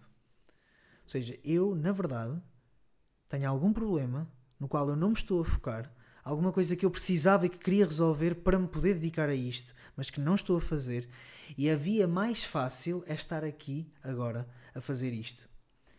Isto aqui é uma, é uma consciência profunda e é uma consciência difícil de ter, porque é difícil de enfrentar. Porque no momento em que tu enfrentas isto, apercebes que não é uma questão de vou mudar de emprego, ou vou fazer. Não, é o que é que eu estou realmente a enfrentar e que preciso de enfrentar. E então o que acontece muitas vezes é que as pessoas viram-se para problemas que são mais práticos de resolver para se esconderem daqueles que parecem ser mais difíceis e que geralmente são emocionais. Emocionais pode ser separar-me, uh, por exemplo, do julgamento dos meus pais, etc. E isso está-me a impedir de, de, progredir. Esta ideia, lá está, da mentalidade tradicional de trabalho e, e, e, esse é o meu verdadeiro problema, é que eu continuo a achar que isso é verdade e estou a dar uma oportunidade a isto, mas não estou a fazer nada, porque não acredito naquilo que estou a fazer. Então a primeira coisa é perceber porque é que eu estou a fazer isto, Será que existe alguma coisa da qual eu estou a fugir e a refugiar-me aqui nisto? Para passar tempo, para me abstrair de problemas que estou a ter, em vez de resolver os problemas que eu devia resolver? E então, esse para mim é o primeiro ponto e é o mais importante, porque eu não conhecia até hoje ninguém, e isto é, é mesmo verdade, que quando, quis, quando queria realmente uma coisa, não arranjasse maneira de fazer. E o que acontece quando a pessoa quer realmente uma coisa é que chega e diz: Eu tenho dificuldade de gestão de tempo, mas eu quero muito fazer isto onde é que eu posso ir aprender isto Claro. hoje? E vai-te perguntar. E vai-te perguntar como é que tu fazes isto para gerir o tempo e tal. E vai-te perguntar e começa a aplicar. Ok. E às vezes não é um caminho linear, porque pode não conseguir aplicar ao início, tudo bem. Mas vai à procura e encontra. Porque sabe que quer fazer uma coisa e há um obstáculo. Outra coisa é alguém, e isto é o pior e é onde a maior parte das pessoas se encontra, e eu às vezes. E acho que todos nós às vezes temos Certo. a percebermos uma incongruência, duas partes de nós, uma parte profunda, que está a querer lidar com uma situação e que não está confortável numa determinada situação, e outra que procura soluções conscientes para um problema emocional e que pensa, ah, é isto que me vai safar, ah, é isto que não sei, o quê." quando o que tens que fazer é enfrentar o que está ali dentro e dizer isto é o meu problema, isto é o que não está bem, e eu agora vou-me focar nisto e ao mesmo tempo posso me dedicar até ao negócio e vais ver que vai correr muito melhor, porque vais estar a focar-te naquilo que importa. Que acontece ao contrário é que tu tentas te focar em coisas superficiais, ah, agora é gestão de tempo, agora é porque é isto, e são coisas superficiais. E porquê é que está a acontecer? Porque cá dentro tens uma coisa a puxar-te para outro sítio que nem sequer é para fazer nada disto. E até aprendes as ferramentas todas e não fazes nada. Essa é a primeira razão e é mais comum que eu encontro em qualquer pessoa, no coaching, em qualquer área. E nos empreendedores é uma das principais. E portanto, primeiro, identificar os problemas pessoais e começar a lidar com eles. Não é preciso resolvê-los todos. Claro. Começar É, a e- ia lidar com dizer eles. isso, que é uh, ir lidando, não é? Isso. Porque há pessoas que dizem, ah, eu não vou fazer até estar tudo resolvido. E, E, nunca vai estar. e isso- dizer, isso é o oposto, é Quer que é- dizer, não é nunca vai estar. Vai, Não, se for com essa postura, nunca vai estar. é correto, é isso mesmo. É, é correto. É não questão do presente. É, É é. quando estiver. qu- Quando, quando é que, não é? Ainda ontem nu- numa formação eu estava a dizer isso. Foi uma frase que eu ouvi que me fez todo o sentido. Que é um dia ou dia um. Que significa é, vou fazer isso um dia ou hoje é o dia um de fazer isto? É o primeiro dia de fazer isto. Pois. Um dia ou dia um? Escolhe uma das duas, porque um dia é não fazer nada. Que bela aula de português, não é? Artigos Espetacular. A ordem das palavras muda a neurolinguística completamente, que é um dia ou dia um. Onde é que estamos? Eh, E a maior parte das pessoas vive num dia. Que é do género, um dia vou fazer, um dia vou mudar, um dia vai acontecer, um dia, em vez de ser dia um de mudar, dia um de acontecer, dia um de dar o passo, etc. Uma frase muito interessante esta. Ah, E, não se resolve tudo Não, no dia. é, é dia um, Mas é, é- o primeiro. É, é o- e, e- e- acaba quase por ser o primeiro todos os dias. Vai e ser, todos os dias é uma oportunidade para fazer, mas tu vais, é quase como um juro composto. É que tu fizeste o exemplo do exercício. É se eu for três vezes por semana, ou seja, vou estar sempre a trabalhar com algo mais já em cima de mim. sim, Vou, vou estar e, e vou estar sempre a aprender. E as pessoas estão sempre à espera de um- uma solução mágica, não é? Quase um, aqui um caldo que da vida para fazer o melhor prato possível quando podem ir falar com o cozinheiro. Não é? E, e ir aprendendo, não é? Não é no dia em que eu vou falar com o cozinheiro que vou ser o, o Gordon Ramsay, o Jamie Oliver desta vida, ou uma pessoa qualquer, mas é, é é experimentar, não é? É, é. E portanto, eh, a primeira coisa é esta: incongruência, falta de alinhamento interno das pessoas. Estão a tentar resolver um problema de uma maneira que. Ou seja, estão a tentar lidar com uma coisa que não é o problema. E, e a segunda coisa que eu diria, engraçado, tinha mesmo aqui na ponta da língua, não sei se tens alguma coisa para, para completar, mas tinha aqui a segunda coisa. Ah, que me- Eu, eu acredito, eh, enquanto tu te, lembras, é, eu acredito muito em várias coisas que falamos. Primeiro, transformar o problema num obstáculo, num obstáculo e num desafio superável. Uhum. E não ver aquilo como um Monte Everest e, o mundo, e mesmo um- uma cordilheira, um conjunto de vários, vários montes maiores e outros menores. Não é? E essa definição, uma vez, era, era meu, tinha pai 4, 5 anos e perguntei à minha mãe o que é que era uma montanha, não é? Porque é que é uma montanha, uma serra, não é? E percebi que era um conjunto de montes, não é? Não, e nós achamos que a Serra da Estrela, que falando cá em Portugal, que é, que é um pico, só uma coisa. Não, é um conjunto de várias coisas. Obviamente tem o ponto mais alto e a vida de empreendedor é isto. É ir eh, desdobrando obstáculo a obstáculo, desafio a desafio e transformar problemas em desafios. Primeiro, ir fazendo. Ah, e quando te lembrares, pega. Já, já me lembrei, já me Força. lembrei. Mas, mas força, continua. É, este, é o, este é o primeiro passo. Depois rodearmos as pessoas que, que já fizeram um bocadinho mais que nós. E estamos aqui a resumir o quase que falamos aqui neste episódio.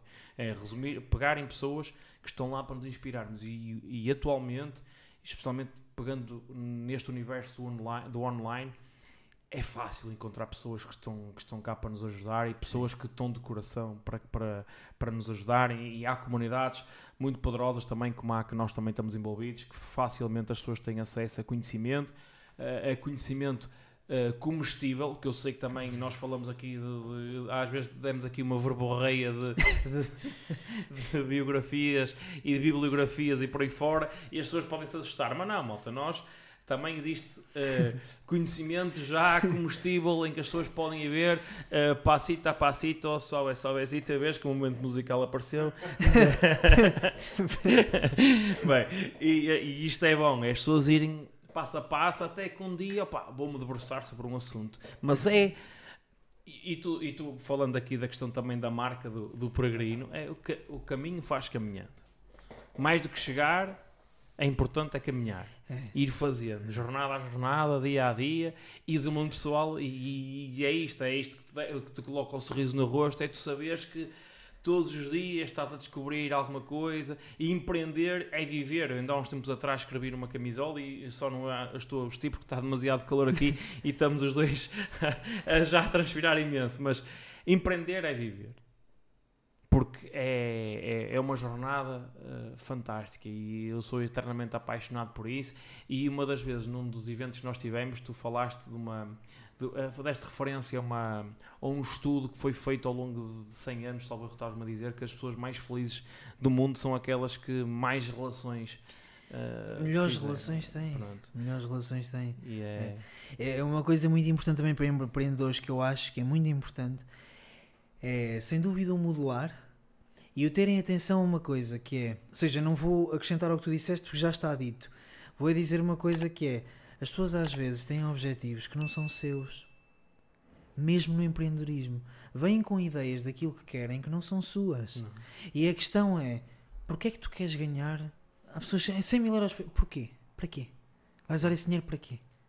Ah, para fazer isto e tal, e tu vais a perceber e na verdade ela só precisa de 2 mil por mês. E vice-versa, pessoas que se calhar dizem que querem ganhar mil e na verdade até precisam de 3.500. Mas às vezes o objetivo está muito mais próximo do que parece e às vezes aquilo que tu queres não é aquilo que tu achas que queres. Às vezes querem um amigo. Às vezes querem um amigo, às vezes querem uma comunidade, às vezes querem ganhar 300 euros a mais para poderem fazer uh, dois jantares fora com a namorada. Às vezes, às vezes não é aquilo que muita gente está à procura e existe muita frustração que as pessoas põem aquele objetivo naquele modelo e é aqui que é o, o ligeiro perigo da modelagem que é claro que tens que modelar.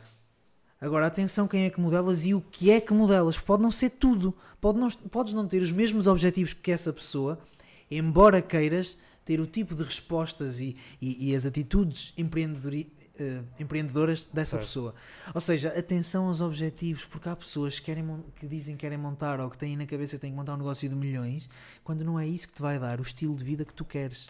E é muito importante perceber isso, porque às vezes ter, hum, imaginemos uma empresa de milhões, envolve lidar com situações, com pessoas, com uma série de departamentos, com reuniões, com etc, que não é o que tu queres. É que não está alinhado com os valores, não é, das pessoas. Às vezes o que tu queres é ter uma secretária ou um secretário, fazer aquilo que tu mais gostas de fazer, ganhar o suficiente para sustentar a tua família e fazeres alguns investimentos e ter inteligência financeira, sim senhor, mas que para isso não precisas de mais de 10 mil por mês ou de 5 mil por mês, se fores bem equilibrado.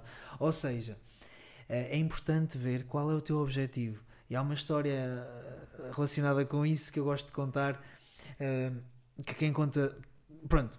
Conta, conta. A, a, história é muito simples. Agora vais ter que contar. É um pescador. Mas pede, pede o like. Agora, agora depois desta história, malta, o Bruno só conta se vocês deixarem um Se like. vocês meterem um like. E vem, o, e vem o pescador. é de dar um pescador no meio. Aliás, um, um, um homem de negócios. Essa é boa. Esta, pá, porque isto aqui explica muito do que é que é os objetivos de cada um. Um homem de negócios que tem muito sucesso e que decide tirar ao fim de 10 anos uma semana de férias. E vai para uma ilha paradisíaca e no primeiro dia chega à praia, para aquela ilha, estende a toalha e passado um bocadinho, como tem a mente sempre a mil, olha para o lado e vê um pescador nativo sentado a pescar e a ler um livro. E este que começa a pensar e começa a analisar este empreendedor, bem, ele pesca um peixe por hora, mais ou menos. Se ele por acaso deixasse ler o livro e só pescasse, será que conseguia pescar mais? Não sei, mas se tivesse duas canas, conseguia pescar mais dois peixes. Então começou a pensar nisto e disse: pá, vou ajudar este homem, vou ajudá-lo, vou ajudá-lo a ganhar mais. Então chegou ao pé do homem e disse: Oh, boa tarde e tal. E ah, boa tarde. Eu reparei que você estava aqui a pescar, não sei o quê, a ler o livro, e eu não, não pude deixar de. Sabe que eu tenho uma empresa de muito sucesso, e não pude deixar de vir aqui uh, dar-lhe esta dica: que é, se você tivesse duas canas de pesca, podia pescar o dobro do peixe com o mesmo trabalho que continuava aqui sentado. E ele, ah, ok, mas, mas, mas para quê? E, e ele, então porque depois de teres duas canas, até podias comprar mais duas, fazias quatro vezes o peixe.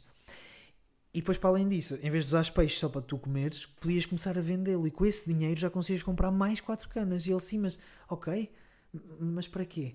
E ele, então, porque depois de teres isso tudo, fazes isto durante um mês. Eu já estive aqui a fazer as contas de quanto é que custa o peixe aqui na ilha. Passado um tempo, consegues comprar um barco como aquele que está ali ao fundo. E com um barco, tu consegues pescar 20 peixes por hora. E se fizeres isso ao fim de um mês, consegues ter uma pessoa a trabalhar para ti, a pescar contigo e já pescam mais. Ele, ah, mas para quê? Então, porque depois já consegues ter dois barcos e foi assim por aí afora até chegar a um império. Ele satisfeito tinha dado a satisfação ao homem, o homem pergunta: Sabe, mas, mas para quê? E o homem diz: Sei lá, para, para, para poderes tirar férias e ir para uma praia ler um livro e pescar. Uh, e, e, muitas vezes é isto: andamos atrás, atrás, atrás, atrás, atrás, quando já tínhamos aquilo que queríamos no início, ou, ou muito perto do início. E, e, portanto, atenção aos objetivos que põem, porque para que esse objetivo? Porque às vezes também não fazes o que queres fazer porque o objetivo não é congruente novamente, não está alinhado. Porquê? Porque não é o que tu queres, não está minimamente ligado ao que tu queres, não tens a ideia bem definida, não sabes. Portanto, esta é outra razão. E, e o que tu queres hoje pode não ser aquilo que tu queres daqui a um mês ou aqui. Sem dúvida. E quanto mais cedo nós começarmos, mais uh, maior vai ser a evolução que vamos ter no, no, no processo. E, uh, e é uma das coisas que eu, quando as pessoas começam a trabalhar connosco, uh, e eu tenho, faço questão, se as pessoas assim o entenderem, podem ter, mar, marcam uma reunião comigo, eu faço aqui quase uma mentoria, partilho a minha experiência, pouco ou muita, é, é que é.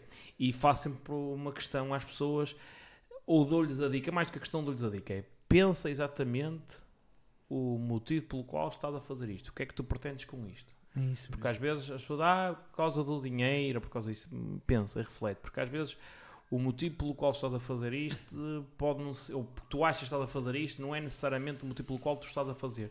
E aquilo que realmente move as pessoas é o real motivo.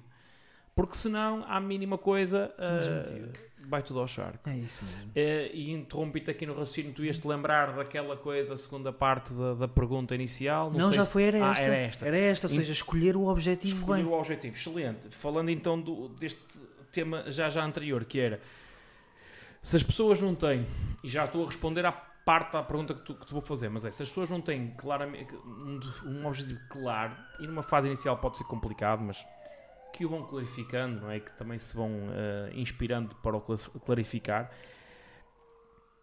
Uma jornada, seja ela qual for, é recheada de, de picos e vales, não é? E aqui falando aqui do, do, livro também de Picos e Vales, do John Spencer, que é um livro que eu, que eu recomendo. Eu e o Bernardo já fizemos aqui uma resenha também do livro que eu também vos convido aqui a ver, não agora, quando acabar aqui o episódio. uh, mas as pessoas devem aprender nos momentos menos bons, aprender nos momentos bons, etc. Não vamos entrar por aí, mas era com a tua experiência, com o teu conhecimento, como é que as pessoas, como é que no caso dos empreendedores ou quem quer começar a empreender, pode aprender a ter mais resiliência, mais disciplina e mais consistência, que na minha, na minha perspectiva é aquilo que marca muita diferença das pessoas que têm mais sucesso ou não com, com todo aqui o enquadramento que é ter sucesso ou não, mas do ponto de vista mais uhum. lato. O tema da resiliência é um tema muito interessante e que podíamos desenvolver também, novamente, em muito tempo. E, e fica o convite já para o próximo episódio. Pronto. É um tema que, que, tem muito que se lhe diga e, e, é, e vários estados que o compõem. Agora, a primeira coisa, como há, há picos e vales, efetivamente, em todas as viagens, muitas vezes é preciso perceber se eu estou a pôr demasiada atenção naquilo que está fora de mim, em vez de naquilo que está dentro de mim. E isto acontece muito quando as pessoas põem o foco demasiado no resultado, é muito mais fácil ter um vale. Quando as pessoas põem o foco no resultado, quando o resultado não chega, e atenção, porque o resultado muitas vezes não depende de ti, o que é que eu quero dizer com isto? Tu podes fazer tudo para atingir um determinado resultado. O resultado muitas vezes depende de fatores que não, que não são tu, que são externos a ti. O que significa que, desde que tu dediques tempo e a tua energia toda a focar apenas no resultado e dependas do resultado para te sentires bem, vais ter sempre um problema de motivação extrínseca.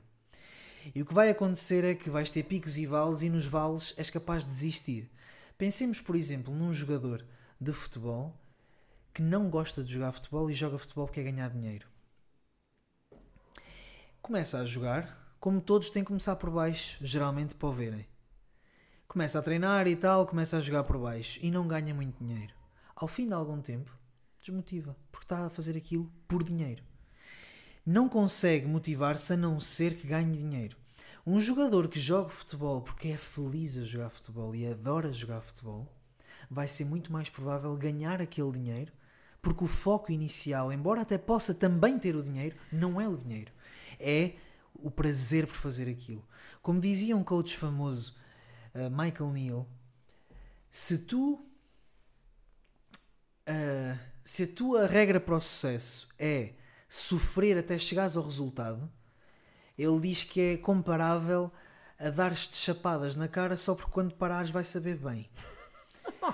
Ou seja, uma pessoa no caminho, o caminho deve te inspirar de alguma maneira, deve ser uma coisa que tu tenhas curiosidade, vontade, desperte interesse de fazer. E isto não quer dizer que vá ser fácil, mas quer dizer que não tens que fazer um esforço descomunal para conseguir fazer um esforço que não me apetece nada, mas tenho que fazer muito. Não, é, é pá, não me apetece, mas isto, pronto, eu até gosto e vou fazendo, por exemplo, eu não me apetece sempre escrever quando quando decidi que ia escrever. Não me apetece sempre fazer aquilo que eu faço, mesmo na área que é esta que me apaixona. Mas não faço o esforço que alguém que não gosta faria. Eu estou nesta área há 11 anos, vai fazer 12. E eu nunca era capaz, não era possível eu estar aqui se não fosse uma motivação intrínseca. Porquê? Porque quando tens uma motivação intrínseca, e há muitos, muitas pessoas que eu conheci no caminho, que a motivação é extrínseca, que é o dinheiro, ou a fama, ou aquilo que for. E quando é essa a motivação, Basta não teres isso que desmotivas num instante. E basta não teres isso duas ou três vezes seguidas que desaparece a motivação e tu deixas de fazer aquilo que fazes. Desaparece tudo. Desaparece. É isso mesmo. E, e então, a primeira coisa e a mais importante, e liga-se ao que estávamos a falar antes, é sem dúvida eu gostar daquilo que estou a fazer minimamente. E portanto, é ganhar o interesse, o gosto pela coisa. Que é, o que é que eu faria se. O que é que eu faria por gosto? O que é que eu faria se não tivesse que me sentir mal se falhasse. Se eu não chegasse ao dinheiro, eu fazia isto na mesma. E tu podes me dizer, oh Bruno, mas também chega a um ponto, e é verdade, que se eu até posso gostar do que faço, mas nunca tenho resultados, ok, também desmotivas. Mas demora muito mais e aguentas muito mais vales. Mas quando vêm os picos, renovas a energia e aguentas muito mais. E quando assim é, os resultados aparecem mais, muito mais cedo do que que as pessoas esperam e com um impacto brutal. É isso mesmo. É isso mesmo. A vida é muito generosa, não é? Para quem, para quem semeia e cuida. É, é, é, é, é isso mesmo. E, e, portanto, a primeira coisa, e acho que a mais importante, e aquela que se alguém conseguir tocar nela, um, principalmente, ou seja, ouvir isto e se interessar por isto e for perceber o gosto que eu tenho e fazer aquilo por gosto e não só ligado ao resultado, o resultado é bom que esteja na tua mente, que tu, tu sabes para onde é que queres ir mas que o caminho te dê gosto. Esse resultado deve inspirar-te a fazer o que fazes hoje com gosto e não com sacrifício para chegar apenas ao resultado. E dentro desse caminho com gosto vai haver momentos de sacrifício. Ok? Que, que é engraçado porque sacrifício na origem da palavra é sacro ofício, é um ofício sagrado. Portanto, é um trabalho sagrado. É muito engraçado. Uh, porque hoje pensamos em sacrifício como sacrifício. Não, é um trabalho sagrado. Portanto, mas por muito que tenha sacrifício, em alguns momentos não é o mesmo tipo de sacrifício. Não é aquela coisa de ai, nunca consigo fazer isto. Não, não tens dificuldade, não tens tanta dificuldade. Se tu estás a sentir demasiado stress, demasiada ansiedade, demasiada depressão, é porque provavelmente os teus objetivos estão presos à motivação extrínseca. Isto está estudado cientificamente. Quem tem motivação extrínseca, eu toco piano porque os meus pais me batem palmas eu vou desmotivar e vou sentir muito mais ansiedade na prática do piano, na melhoria do piano, etc. Se eu tocar piano porque me dá gosto, sai de mim aquele som interno que falamos, eu tenho vontade de fazer isto, eu entusiasmo-me, divirto-me. Quando eu me divirto a fazer as coisas, é pá, acabou. Ninguém te vence, é impossível. É claro. E o tempo e os vales não te vencem. E depois, obviamente, há virtudes que devem ser trabalhadas e que são virtudes em toda a história. Disciplina. nem sempre te vai apetecer agora. Embora gostes da atividade, não te vai apetecer agora. E vai-te dar mais satisfação momentânea e jogar aquele jogo ou ficar no sofá a ver Netflix ou ir fazer isto ou aquilo ou aquilo. Mas é aí então que entra a disciplina, que é, mas eu gosto muito disto. Eu gosto muito disto e, e é preciso um bocadinho de disciplina também. Então forço-me a ir lá quando não me apetece ir lá, mas geralmente o que custa, olha, a diferença, criei isto agora, fez-me luz. A diferença entre esforço, aquele esforço desmedido, e uma coisa que, que te apaixona é que o esforço desmedido custa-te a fazer durante a atividade toda. Aquilo que te apaixona às vezes só te custa a começar. Quando estás a fazer, já está no flow. Ou seja, não quer dizer que vai ser sempre fácil, nada disso. Estou a dizer é que quando uma coisa que tu gostas, mesmo que te custe a iniciar, quando estás e entras no flow, já está. Ou seja, passa rápido o tempo, não demora muito e acabas por, por te distrair. Uma coisa que dá sacrifício, estás a cada 10 minutos a olhar para o relógio e não dá mais. Fazer, não sei o quê. Ih, caramba. E, e, assim é muito difícil fazer o que é que seja. E os vales nessa, nesse, nessa modalidade são os piores que vais poder enfrentar. Quando estamos a fazer sacrifício, estamos a, a contar o tempo. E quando estamos no outro estado, estamos a fazer com que o tempo conte, não é? Exatamente, é, é isso mesmo. Estás a fazer por uma coisa que sabes que gostas, etc. E não queremos quase queremos quase é parar o tempo porque sabemos que aquilo está é tão prazeroso uh, e, que, que, flui, não é? é? É, e atenção, porque às vezes pode até nem ser tão prazeroso, mas não é aquele aquele esforço desmedido que estás sempre a olhar para o relógio, está bem? Às, Só... vezes, às vezes pode ser cansativo. Isso, isso. Não é? É, é? Há aquela velha expressão, é quem corre por gosto não cansa. Não, não é 100% verdade, mas tem muito de verdade. Tem. Porque, por exemplo, nós estamos aqui a gravar hoje. Sim. Pá, está um calor maluco aqui é dentro. É. Nós não nos estamos. Falei agora, mas eh, nós já conseguimos bloquear esse tipo de, de frustração se viesse aqui uma, um, dois fininhos fresquinhos, nós já os bebíamos. É. Não, mas três com o também já havia. Não, mas fora de brincadeiras, é. é. Há, há esforço, sim. Mas há muito prazer associado. E quando é assim, tudo flui, tudo é mais bonito, tudo é mais genuíno e a genuinidade é algo que se sente e que se transmite e, e isso, isso dá, dá, para sorrir uh, com as palavras, dá para sorrir com os olhos e isso tem muito de, de, de aprender a fazer relações. Sim. É fazer as coisas com prazer. No, no, no, é como aquela é, por exemplo, no, que toca à questão das relações, já estamos aqui a misturar temas, mas a vida é assim. A vida é uma grande mistura, não é? é como fazer um bom cozinhado. É difícil fazer um bom cozinhado com 10 ingredientes. Mas, uh, nós e as metáforas, vai. Uh, um dia fazemos um livro só com metáforas. Um, é como, por exemplo, é como aquelas pessoas. Ah, a minha relação não corre bem, aquela pessoa não gosta de mim, etc e tal. Opa! tu não vais conseguir ter uma relação duradoura e genuína hum. se não houver algo que seja recíproco, algo em que tu estejas naquele estado de, de, flow, não é? Que aquilo esteja a fluir de uma forma natural e normal. Só aí é que vais sentir o que é que é o verdadeiro amor, a verdadeira empatia, as pessoas fazerem as coisas. Um, um, às vezes até alguém faz um, prepara uma refeição e há, há carinho sem que as pessoas digam ah, eu gosto muito de ti não é? As verdadeiras relações de amizade também são assim, é quando há genuinidade, mas tem que haver também um, uma tranquilidade no processo todo. E as pessoas estão à procura sempre de uma coisa perfeita. O, o, uma frase que, que, que me surgiu que estás a falar das relações. Um momento mau vivido ao pé da pessoa certa hum. é um momento que pode ser feliz. Enquanto que um momento bom vivido ao pé da pessoa errada é um momento torturoso e vai ser sempre torturoso. E isso é o que acontece nas relações muitas é. vezes. É que, pronto, o mais pequeno obstáculo é horrível ultrapassar. Quando estás com. E pensemos não só em relações amorosas, pensemos em amigos, que às vezes é muito sim, mais sim. fácil de pensar. Com o amigo certo ao lado, de repente. Pá, os piores momentos são momentos que eu posso ser uma pessoa feliz durante esses momentos porque estou com estas pessoas. É mais vale beber um copo de água com um amigo do que abrir uma garrafa de cristal com um gajo que eu não gosto. É, por a verdade é esta, não é? E, não há, não, é... e é uma proporção de investimento que não tem comparação, mas a vida, é, a vida é, é assim e E, e res- resumindo aqui esta questão do empreender, é começar e envolver-me das pessoas certas. E felizmente hoje, e tu com a questão do Hermantal Gym, mesmo para quem esteja completamente perdido, não há desculpa para não ter acesso às ferramentas certas e à comunidade certa para começar a fazer.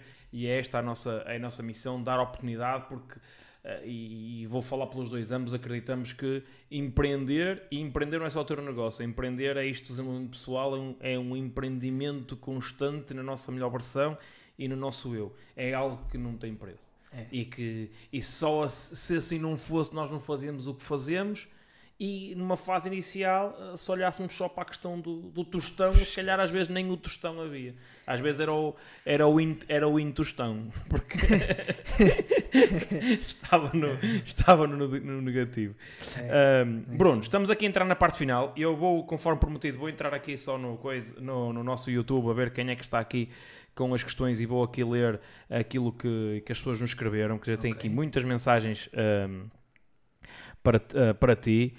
Ahm, aqui houve alguém que me que disse, eu não sei, Kim, Kim Gankle disse assim: Isso é muito certo, conhecer aquela coisa que não queremos ajuda muito a definir aquela coisa que nós realmente queremos. É, é- é muito isso. Ah, a Flor disse: Na procura do que se quer e do que não se quer, que estratégias aconselham para os momentos da frustração, de forma a mudar a tal energia que acabaram de falar? Não sei se queres aqui ajudar a Flor, de uma forma muito resumida. É isso. Mudança de estágio. É importante saber e é importante ter as ferramentas então e aprender as ferramentas para mudar o nosso estado, para poder aceitar estes momentos. E a primeira ferramenta que eu vou falar, porque é aquela que dá para explicar mais facilmente, é não olhar para os momentos maus e de frustração. Isto aqui parece ridículo, mas não resistir-lhes. Não lhes resistir. Ou seja, Aquilo que a maior parte das pessoas faz quando enfrentam um obstáculo, quando tem um momento menos bom, é tentar resistir. É uma tendência natural do corpo e da mente. E o corpo e a mente estão ligados, aliás, são um sistema só, e o que acontece é que eu fico tenso, literalmente. Vai ter com alguém que esteja frustrado e vê se está tenso ou se está relaxado, e vais perceber que está sempre tenso. O que é que eu quero dizer com isto? Pensemos, e há uma metáfora que eu uso muito ah, para explicar este conceito, que é a metáfora de um prato mas resumindo, se tu estiveres, imagina o que é que é uma montanha russa e em que tu fazes aquela subida tic, tic, tic, devagarinho e depois ficas na descida, imagina que tens medo da descida. O que a maior parte das pessoas faz é travar a montanha russa, sem se aperceber que para sair daí é preciso fazer aquela descida. Então a primeira resposta é trava, trava, que eu estou nervoso. E o corpo trava, bloqueias, ficas tenso e impedes o fluxo de energia. En- Energia, da vida, do que quiseres. E é precisamente a metáfora da montanha russa neste caso, que, que por acaso nunca tinha usado, acho eu. Ficas ali parado em cima, a sofrer da possível queda que vai acontecer e do problema de não ter acontecido e que vai acontecer ali em baixo quando crescer, etc. Quando se tivesses simplesmente deixado o carrinho ir, já estavas em cima outra vez. É, o stand-by é mais angustiante do que o... Muito mais. E, e- e aqui é, o conceito não é tanto, digamos, o stand-by é a resistência. Se- Pois, aí é mais. o- a- Na vida, a metáfora que eu estou a tentar dizer é a resistência, que é não quero experimentar isto. Frustração não quero, frustração não quero. No momento em que tu perderes medo da frustração, no momento em que tu abraçares a frustração, aquilo que for, tornas-te uma pessoa completamente diferente. No momento em que tu aceitas essa experiência, as experiências que são ditas como negativas, os vales, e no momento em que tu aceitas, não é uma questão de gostar, é aceitar. É dizer, ok, é o que é. E aceitar e passar, nesse momento dás-te a hipótese de voltar a acabar a montanha russa, de voltar acima, em vez de ficares presa na descida a torturar-te por causa da queda. E esta é a resposta mais geral que eu posso dar, ao mesmo tempo específica e útil, se as pessoas quiserem utilizar, porque é aquela que eu utilizo. Eu sei muitas técnicas e a maior parte das coisas que eu utilizo hoje em dia já não são técnicas. São conceitos que eu vou trabalhando, disciplinas, e esta é uma delas, que é a não resistência.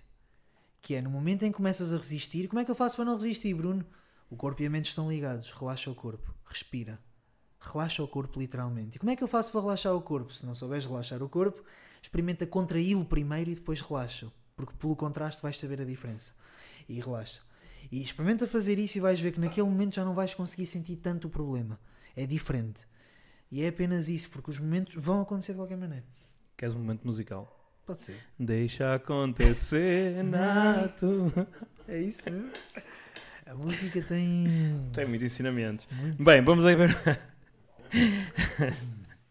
Uh, Clélia Correia, muito grata por fazer parte do Irmental Gym. Um beijo, Clélia. Clélia Correia disse para ti, Bruno, depois de toda a tua bagagem, bagagem Sim. na área das relações, consegues enumerar um valor transversal a todas as relações humanas que seja, que seja um fator de equilíbrio? Ah, Puxa a vida, cara. não sei exatamente ah, o que é que está. A Clélia? Sim, agora lembrei O- do último- do outro momento musical. Ah, você partiu meu coração. Não sei exatamente o que é que ela está à procura aqui, mas uma coisa que eu posso dizer que é. Mas isto, se calhar, não é exatamente o que estás à procura, claro, eu vou dizer na mesma. Uma boa comunicação, sem dúvida. Aliás, comunicação seria o elemento que sem ele relações não existem, ponto final. E então, se, se- comunicação é relações, boa comunicação é a melhor relação, má comunicação é uma pior relação, ponto final. Portanto, esse é um elemento. Não sei se era isso que tu querias ou em termos de postura face às relações. E. isso é um, uma, um é muito difícil. Ah, Aldous Huxley diz que é ah, kindness, ah, be a little more kind, para todas as relações. E, e- e eu, um bocadinho nessa linha, mas nunca acabei de dizer, a aceitação hetero e auto, no sentido de aceitar o que eu quero e o que eu não quero, sem me martirizar por isso. Claro. E vice-versa. Do género, tu queres estar com outra pessoa? Ok. Tipo, não depende de mim isso. Eh, ou seja, se eu estiver com uma pessoa numa relação e vice-versa, se essa pessoa quiser estar com outra pessoa, isso não depende de mim. Eu vou fazer o melhor para ser eu o melhor que posso. Se tu mesmo assim não queres estar comigo, a melhor coisa que eu posso fazer é aceitar e, ok, vice-versa.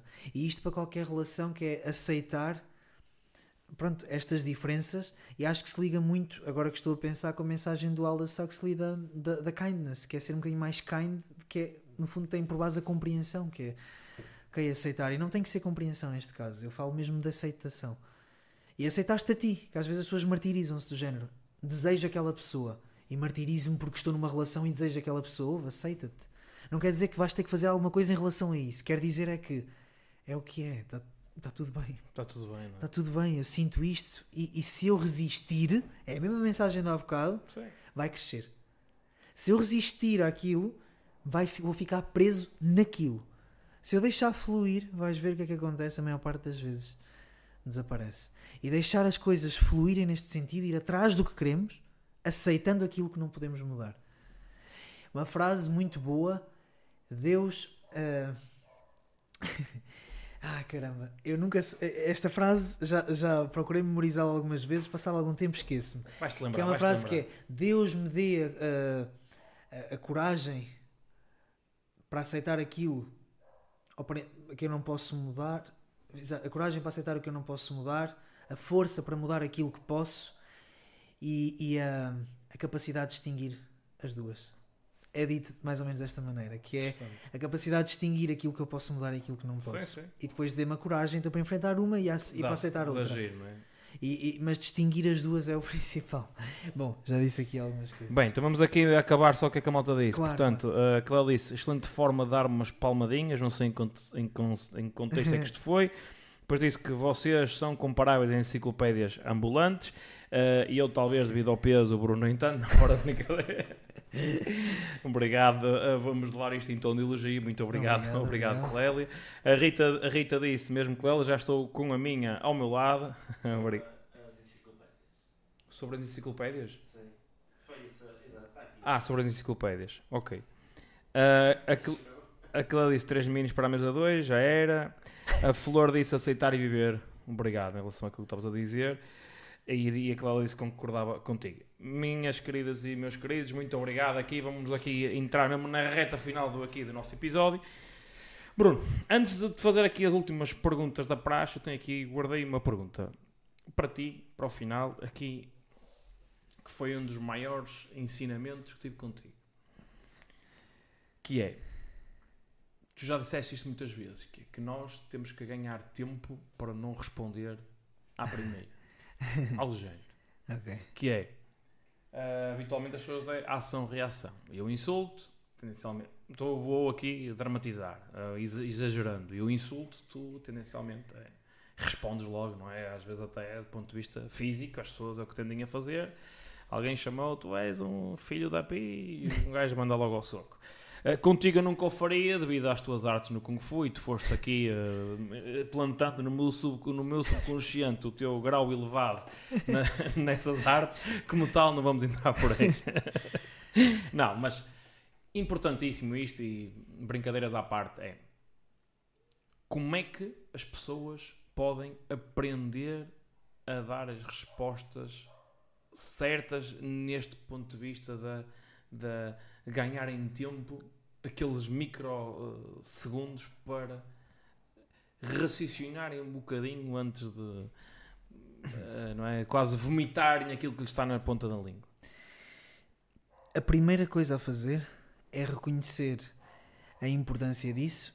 As pessoas mudam, geralmente, por um, meia dúzia de razões, mas uma das principais é porque mudar, eh, ficar onde estão dói mais do que mudar. Ou seja, a primeira coisa é eu sentir que isto realmente me afeta e que é um problema que eu tenho. Ou seja, a pessoa sentir, pá, isto realmente não é bom para mim. Essa é a primeira coisa, senão a pessoa não vai mudar. Depois disso, em relação a, a dar este tempo, para mim é uma questão de orgulho pessoal.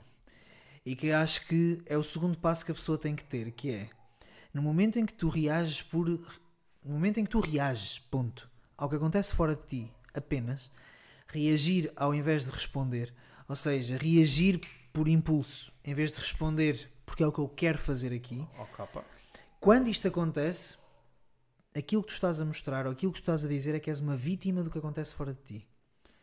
Tu estás-me a dizer que tu não controlas o que fazes, que são os outros que controlam, porque se tu respondes por reação e os outros fizerem o que quer que seja, tu vais reagir. E podem condicionar a E tua podem rea- condicionar sempre, porque tu és uma reação, não és uma resposta. Portanto, no momento em que tu me dizes que tu respondes por reação e não tens esse tempo, o que me estás a dizer é que não és livre. E eu levo a liberdade como uma das coisas mais importantes que pode haver na vida de alguma pessoa, que é a liberdade mental e emocional, e é esta que estamos a falar agora, que é se tu és a reação do que os outros fazem, tu não és livre. Desengana-te. A tua vida não vai ser aquilo que tu queres, vai ser o que os outros deixam que seja. Ponto final. E portanto, essa é a segunda consciência, que é tu perceberes a verdade disto. Porque às vezes dizemos só sim, eu reajo muito por impulso, sem me perceber o que é que isso quer dizer. Quer dizer que a tua vida é construída pelos outros e não por ti. É o que estás a dizer, literalmente. Só vais poder responder por ti quando os outros quiserem, quando eles não disserem nada primeiro para tu reagires. Pronto. Depois tens essa consciência e dizes: caramba, não, eu não quero ser essa pessoa. Então aí só há uma maneira: prática. Prática de várias maneiras. Primeiro, gestão emocional. Porque a maior parte das vezes tu reages, é a emoção, é a primeira resposta que vem.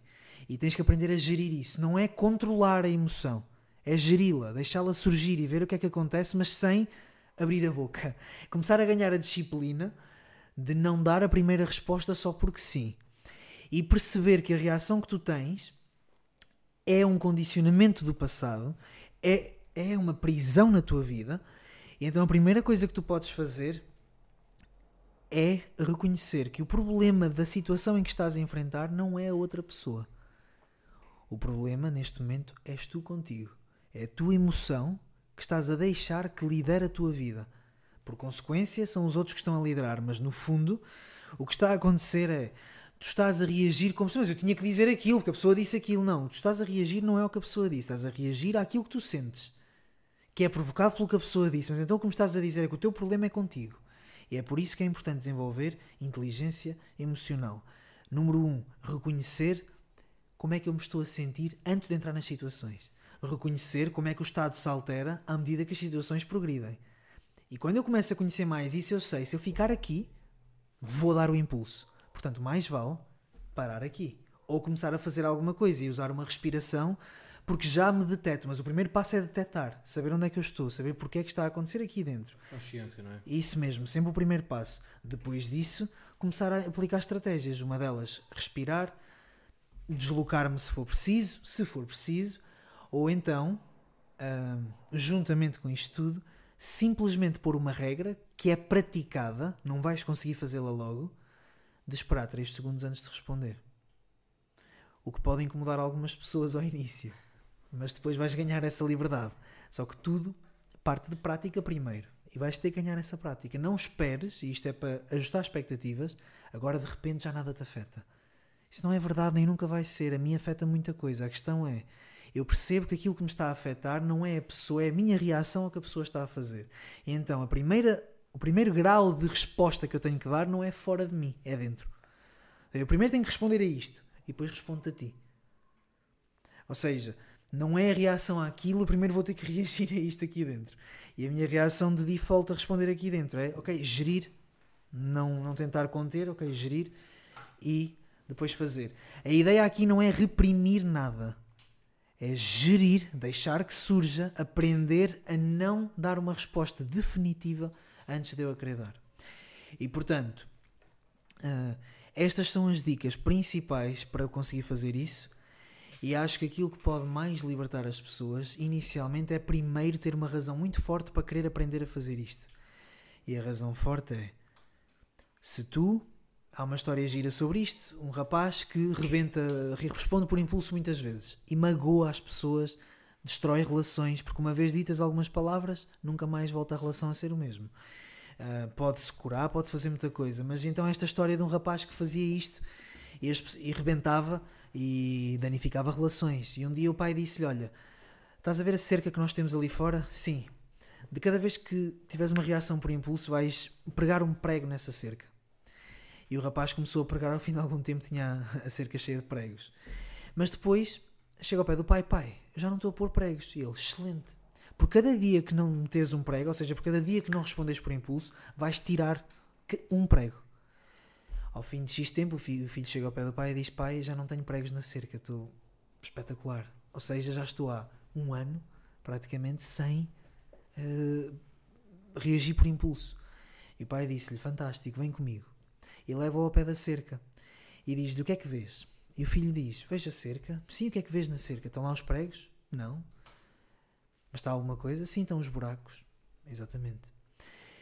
Os buracos ficam, muitas vezes, mesmo que tu recuperes. Portanto, é importante teres uma razão forte o suficiente. E a razão forte o suficiente para fazeres isto. prego, não é? Não, o que eu quero dizer é razão forte o suficiente para quereres aprender a não pôr mais pregos. Ok. Que é perceber que estás a deixar buracos.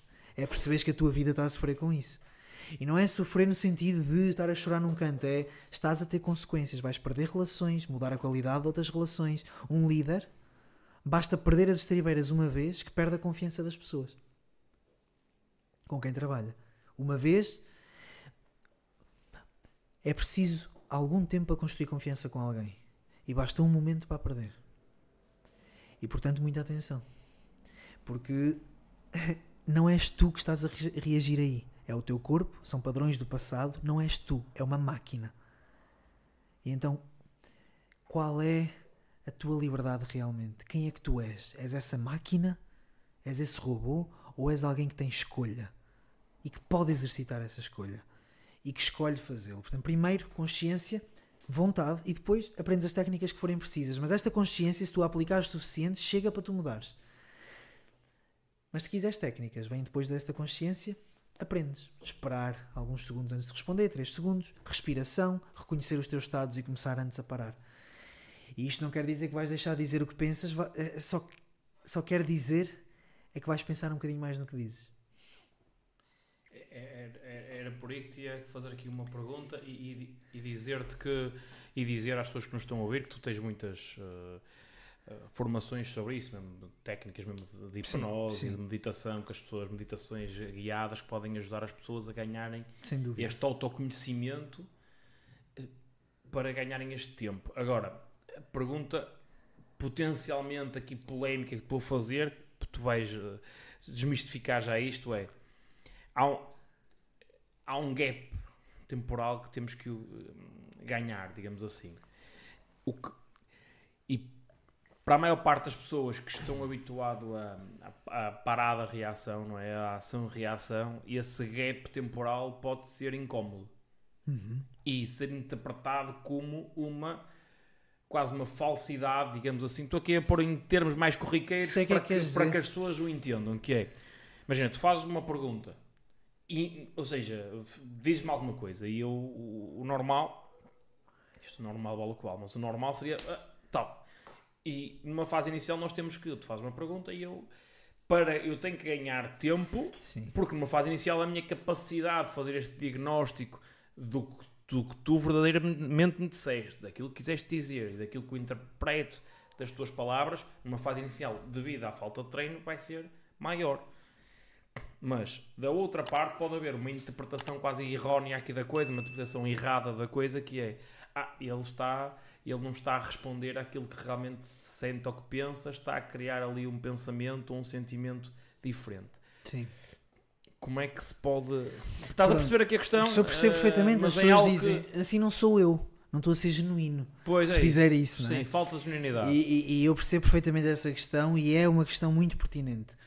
Ahm, a questão que eu faço primeiro é: e será que responder por impulso és tu ou é um programa? Porque se é um programa e estás a responder por impulso e não és tu que estás a guiar a tua vida, então já me estás a dizer que eh, à partida também já não eras tu. E essa é a verdade que eu sei. Que é aquilo que estavas a fazer logo por impulso, não és tu. Não. Porque tu arrependes depois. E se te arrependes depois é porquê? Porque eras tu? Não, porque tu a pensar na situação dizes: Não- não caramba, farias." eu gostava que aquele gajo, aquele corpo que eu fui ali. Gostavas de ter mais tempo para dar outra resposta. Exatamente, eu gostava de fazer uma coisa diferente. Ou seja, isso diz-me que aquilo que fizeste não és tu. Agora, sem dúvida que pode passar a impressão de ui, é tudo calculado, ou ele está a calcular a resposta, etc. Isso é uma parte inicial que pode acontecer e que depois, sem dúvida, que vai, que vai se perder. O que é que nós estamos aqui a trabalhar aqui? Não é a resposta que tu vais dar ao milímetro com as palavras certas. O que estamos a querer trabalhar aqui é apenas o não responder a partir da emoção só. E tu vais começar a ganhar esta prática de não responder a partir da emoção. E vais começar a ganhar a prática de até- até poder responder rápido, mas sem ser a partir da emoção. Ou seja, vais começar a dissociar isto de eu tenho que responder com base nisto que me surge logo. Não, eu respondo com base naquilo que eu quero que se crie aqui nesta relação. Ou seja, eu vou começar a ser mais eu do que estava a ser antes. E o que nós queremos aqui dissociar é o mecanismo, é o automatismo entre um input e o meu output automático que não é meu, é das minhas emoções. E o que nós queremos desligar é em ti este automatismo de emoção e resposta que nem pensaste e que, e que não és tu. Pronto. Agora, no início, pode acontecer isso. Estratégias para ultrapassar isso. Número 1. Um, arranja umas palavras que queiras dizer sempre antes de dar uma resposta, por exemplo. Ou seja, pá, olha, aquilo que me estás a dizer faz todo o sentido e aqui já ganhaste dois segundos Ou mais, ou mais. ou mais. Portanto, podes usar esta estratégia. Ob- obviamente, a minha vontade é que depois tu a percas. Não quero que tu mantenhas isto para sempre. Para não ser uma muleta. Para não é? ser uma muleta, eu não quero que seja, mas para aprenderes a se dissociar isto em ti, podes fazer isso. Ah, outra coisa que podes fazer e, e que é importante é lembrar-te sempre e fazer esta pergunta: qual é a minha intenção aqui? Ou aprenderes a fazer perguntas de qualidade e em vez de teres que responder logo de um programa impulsivo, fazes uma pergunta para perceber um bocadinho melhor o que é que está a ser dito e talvez ganhar mais informação e poderes ser mais tu a responder. E ganhaste tempo e ajudas a pessoa a perceber que estás a ouvir realmente porque estás a fazer uma pergunta. Portanto é ganhar um bocadinho estas estratégias. Eh, e chegar a um ponto idealmente em que simplesmente não, não és tão ativado pelo que acontece fora de ti. Vais ser sempre um bocadinho mas não é tão automático. É ok sentes as coisas, mas uf, já não estou a lidar contigo, estou a lidar comigo. Ahm, muda um bocadinho o jogo aqui. Portanto, percebo perfeitamente essa dúvida. Acho que quem diz que não está a ser genuíno, que se faça duas perguntas primeiro, porque se te arrependes do que fazes é porque se calhar não estás a ser genuíno o que estás a fazer ao início. Porque as pessoas associam impulsividade a, genui- a- a genuidade e não, é, não são sinónimos. Impulsividade é, é- é- é um impulso é, é como se fosse um, um reflexo. É, é, é batem-te no joelho e o joelho salta. Sim, sim, sim. sim. E isso não és tu. Isso é o teu corpo. Estava cá antes, tu estás cá e toda a gente tem igual. É, é algo onde não há escolha. Não há escolha, não, tens, não, Não é? estás a construir o que tu queres. Pois. É isso que acontece nas relações que faz muitas vezes com que também se deteriorem. No, no período inicial de enamoramento, tens a pessoa muito consciente daquilo que está a acontecer, do género.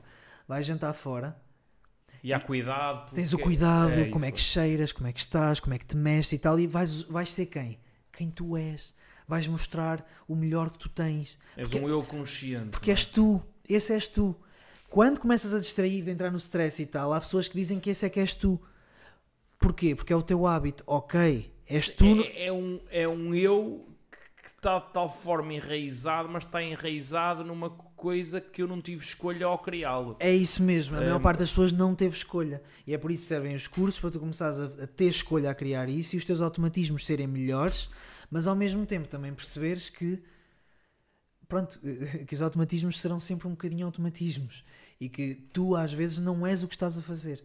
Aliás, é um dos conceitos principais. O que tu fazes, a ação, comportamento, não é igual à tua identidade. Se tu tirares uma boa nota, tiraste uma boa nota. Se tirares duas boas notas, tiraste duas boas notas. Se tiraste três boas notas, tiraste três boas notas. Se tiraste quatro, és um bom aluno. E muda tudo.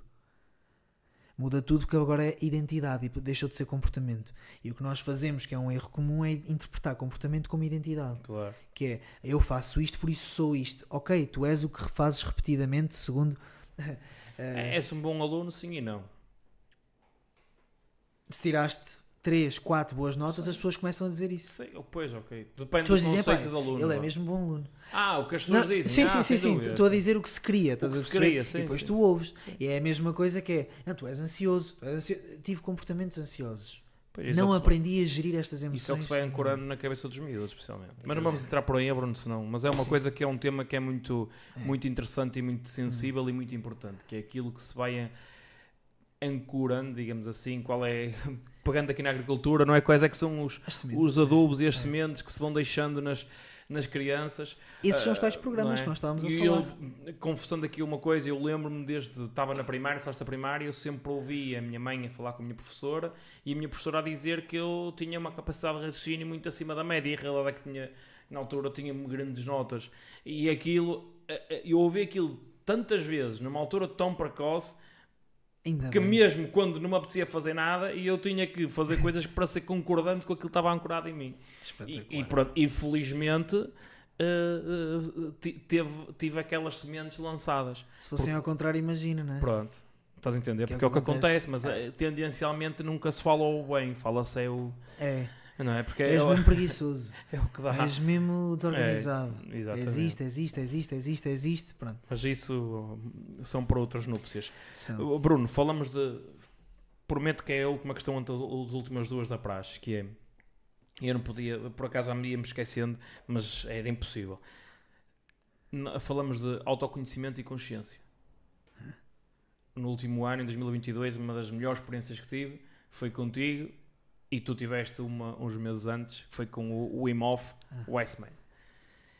Eh, o que é que é isto do banho de gelo mais eh, o método de, de respiração, digamos assim? Não sei se estou a falar com as Sim. palavras corretas, mas o que é que, que é que é tudo isto e de que forma é que é transformador para, por exemplo, pôr um maluco como eu que estive no Atlas em fevereiro com temperaturas negativas e estive debaixo d'água e pus aquele povo berbeiro todo maluco que tive 5 ou 6 minutos lá com água a 0 graus eles achavam que eu era doido e, e estava completamente consciente daquilo que estava a fazer e bem mais confortável graças àquilo que aprendi contigo e tu eh, tiveste esta experiência única de estar salvo em Andorra, não foi?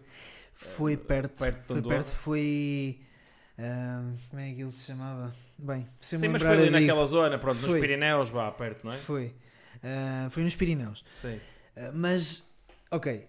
O método Imhoff é um dos métodos mais simples de aceder a estados profundos de, de- de consciência e de superação também e, e para causar mesmo mudanças a nível de saúde no nosso corpo.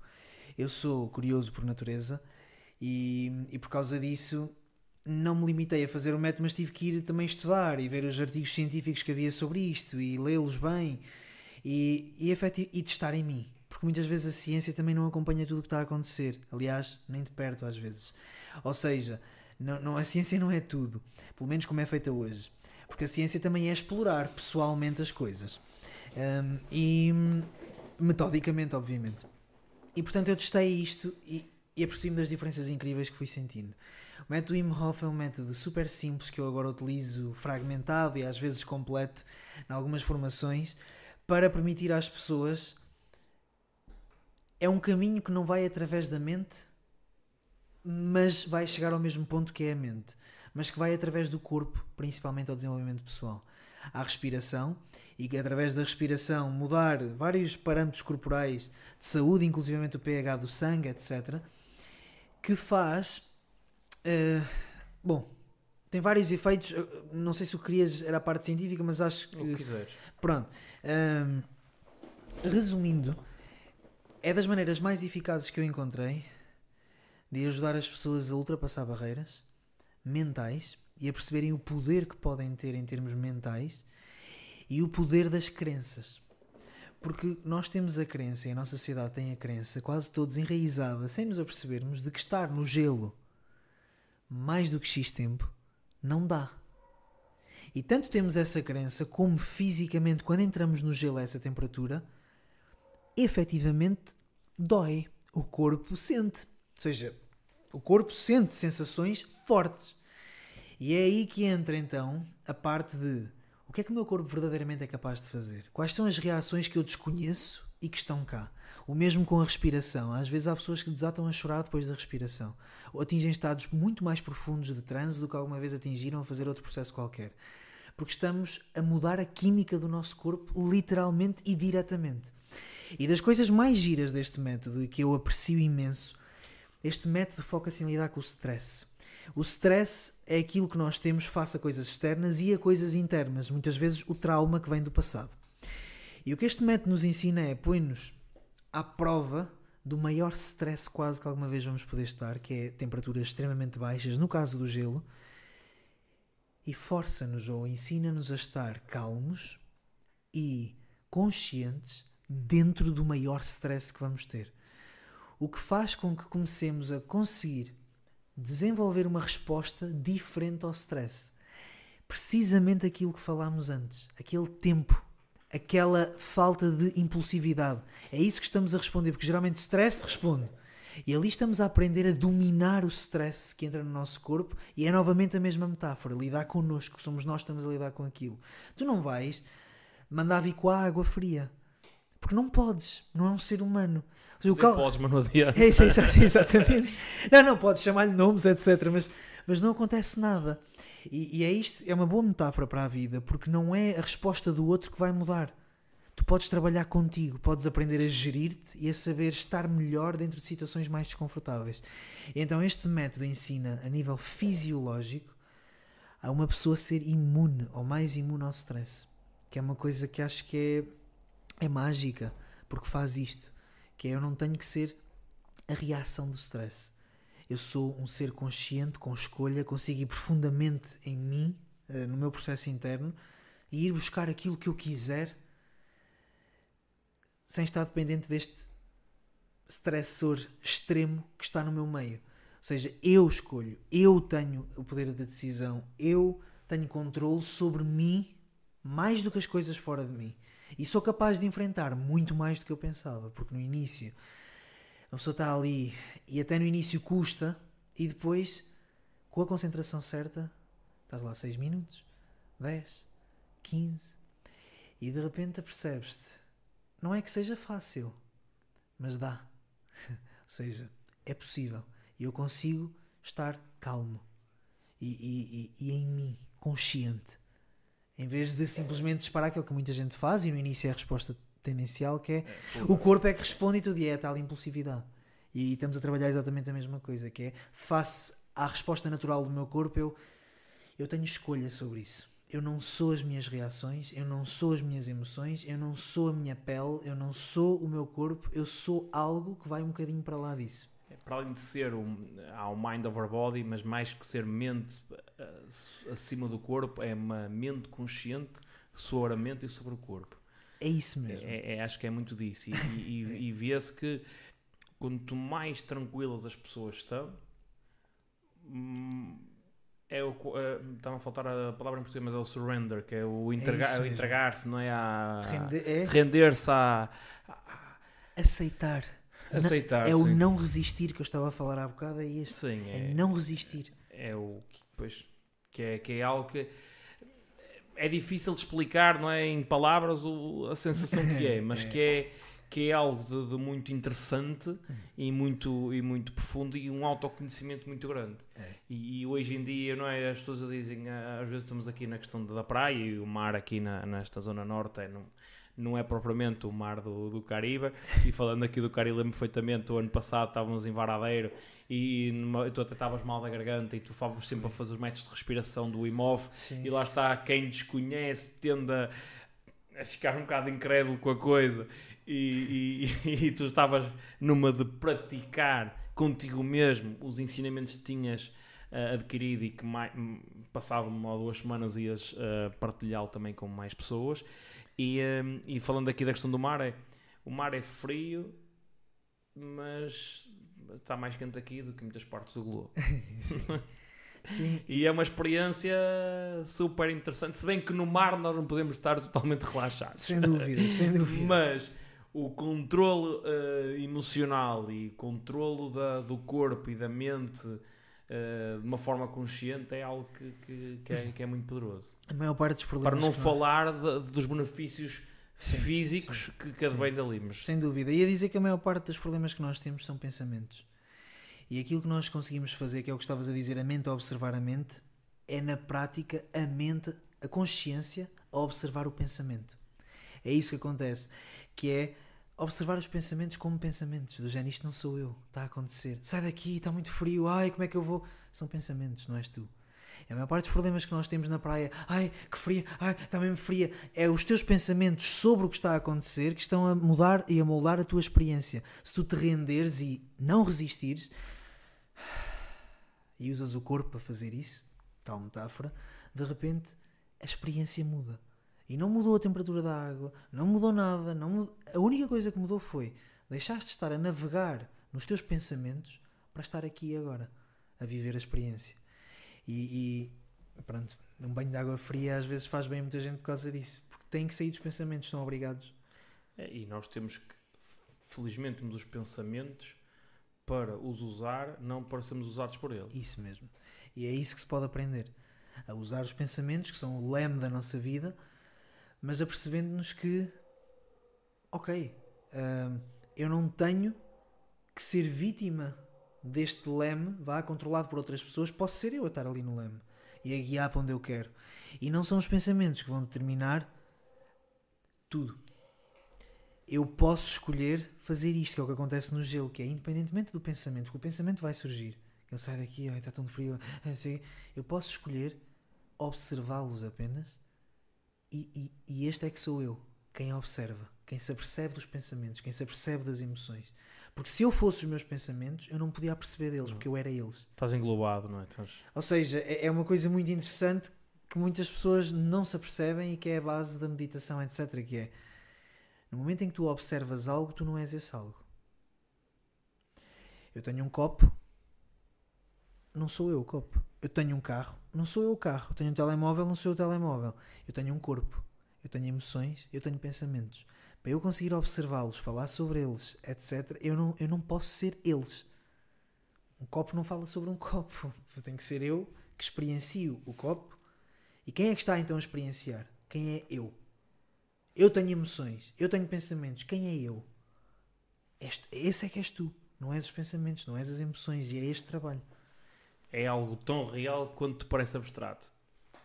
É. É muito. É, mas é. Qualquer pessoa, a qualquer momento, pode, se seguir este pensamento que nós fizemos agora, sentir-se bem agora. Porque consegue só pensar isto, sair dos pensamentos um bocadinho, nem que seja um segundo. Que é do género, uau, são só pensamentos, sou eu que estou. a- Se para, sente-se bem, depois volta a entrar. se quiser, ou se não tiver prática, volta a entrar. Mas basicamente é isto. Bruno, onde é que as pessoas te podem encontrar nas redes sociais? E não só.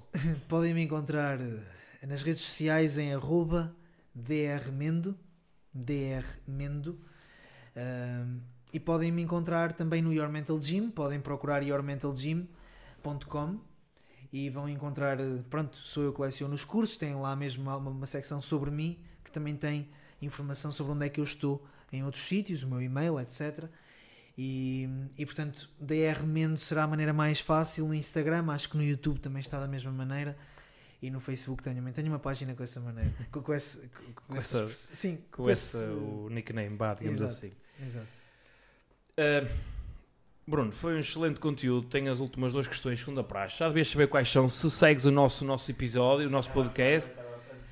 Não, não, tem, a malta está curiosa uh, e a, a ti que me estás a ver, certamente que este conteúdo valeu ouro. O único pagamento que te pedimos é deixa aqui o teu like, subscreve o canal se ainda não subscreveste e, e se este conteúdo foi realmente importante para ti, ajuda-nos também a cumprir a nossa missão que é chegar a cada vez mais pessoas Sim.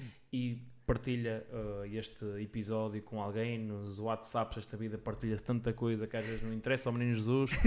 E este conteúdo uh, uh, está maravilhoso. Mais uma vez Bruno, obrigado. Obrigado a ti e, e partilha porque além de nos estás a fazer crescer está-nos a ajudar para que cada vez possamos ter conteúdo com mais qualidade, também no que toca à parte do, do, do todo o equipamento e toda a estrutura. Agradecer também mais uma vez ao Bernardo e Bruno, uh, já estou a agradecer a ti pela tua presença, mas depende muito das tuas próximas duas questões. Ok. A primeira questão é: qual é que foi a tua a coisa que compraste no último ano que a- melhor coisa que compraste no último ano por menos de 50 euros? Melhor coisa que comprei por menos de 50 euros Certo. Foi. hum, Deixa-me aqui pensar. Estou a escolher entre comida, só para saberem. Boa. Ah, É um bom investimento. Já estás com fome. eu, eu, não, eu, eu, eu- eu sou apaixonado por comida e tenho um prazer pá, incalculável a, a comer. Gosto mesmo muito. Tenho um momento de mindfulness incrível. E portanto, a melhor coisa que eu. Agora estou a pensar qual foi aquela que mais me surpreendeu. Amendoins não foi de certeza. Não foi de certeza. Não foi. Ah, mas a primeira coisa que me veio à cabeça é que eu tenho várias. Mas vá, pode ter sido assim um prato indiano, uma comida indiana. Também gosto. ah, ah, no Algarve. Pá, espetacular. Top. Muito bem. Então partilhamos, eu, o Bernardo e tu, partilhamos. de- não, não contávamos com essa, com essa tua resposta, mas, mas top. Haveremos, já está prometida, no, no- em junho não, não houve ocasião para irmos, para irmos comer todos o- ao indiano em, em, em Salvador em Lagos, não é? Em Lagos, é Mas eh, brevemente teremos a oportunidade de ir lá comer, que a Rita também adora comida indiana. espetacular. Última, que não é uma questão, é uma oportunidade de tu mais uma vez espalhares magia. Que é, agora depois vais olhar ali na tua câmara. é, imagina que tens a oportunidade de deixar uma mensagem para o mundo eh, que pode ser lida, interpretada em todas as línguas, mesmo o chinês que tu ainda não falas. E que vai ser vista nos, para os quase 8 mil milhões de pessoas que existem no mundo. E eh, não sei se queres algum tempo a pensar, mas acho que não precisas, estás a já, enquanto eu estou aqui a prolongar a, a minha, a minha questão, já estás a, a ter esse tempo. Mas que mensagem eh, é que seria se tivesse esta oportunidade?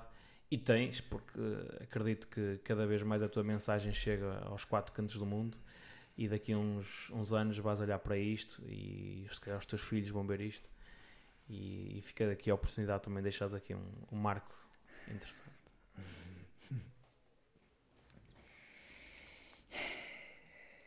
Esta pergunta não é nada fácil. Uma, uma frase. Podem ser várias frases, não tem que ser só uma frase. Ok, ok. Ah,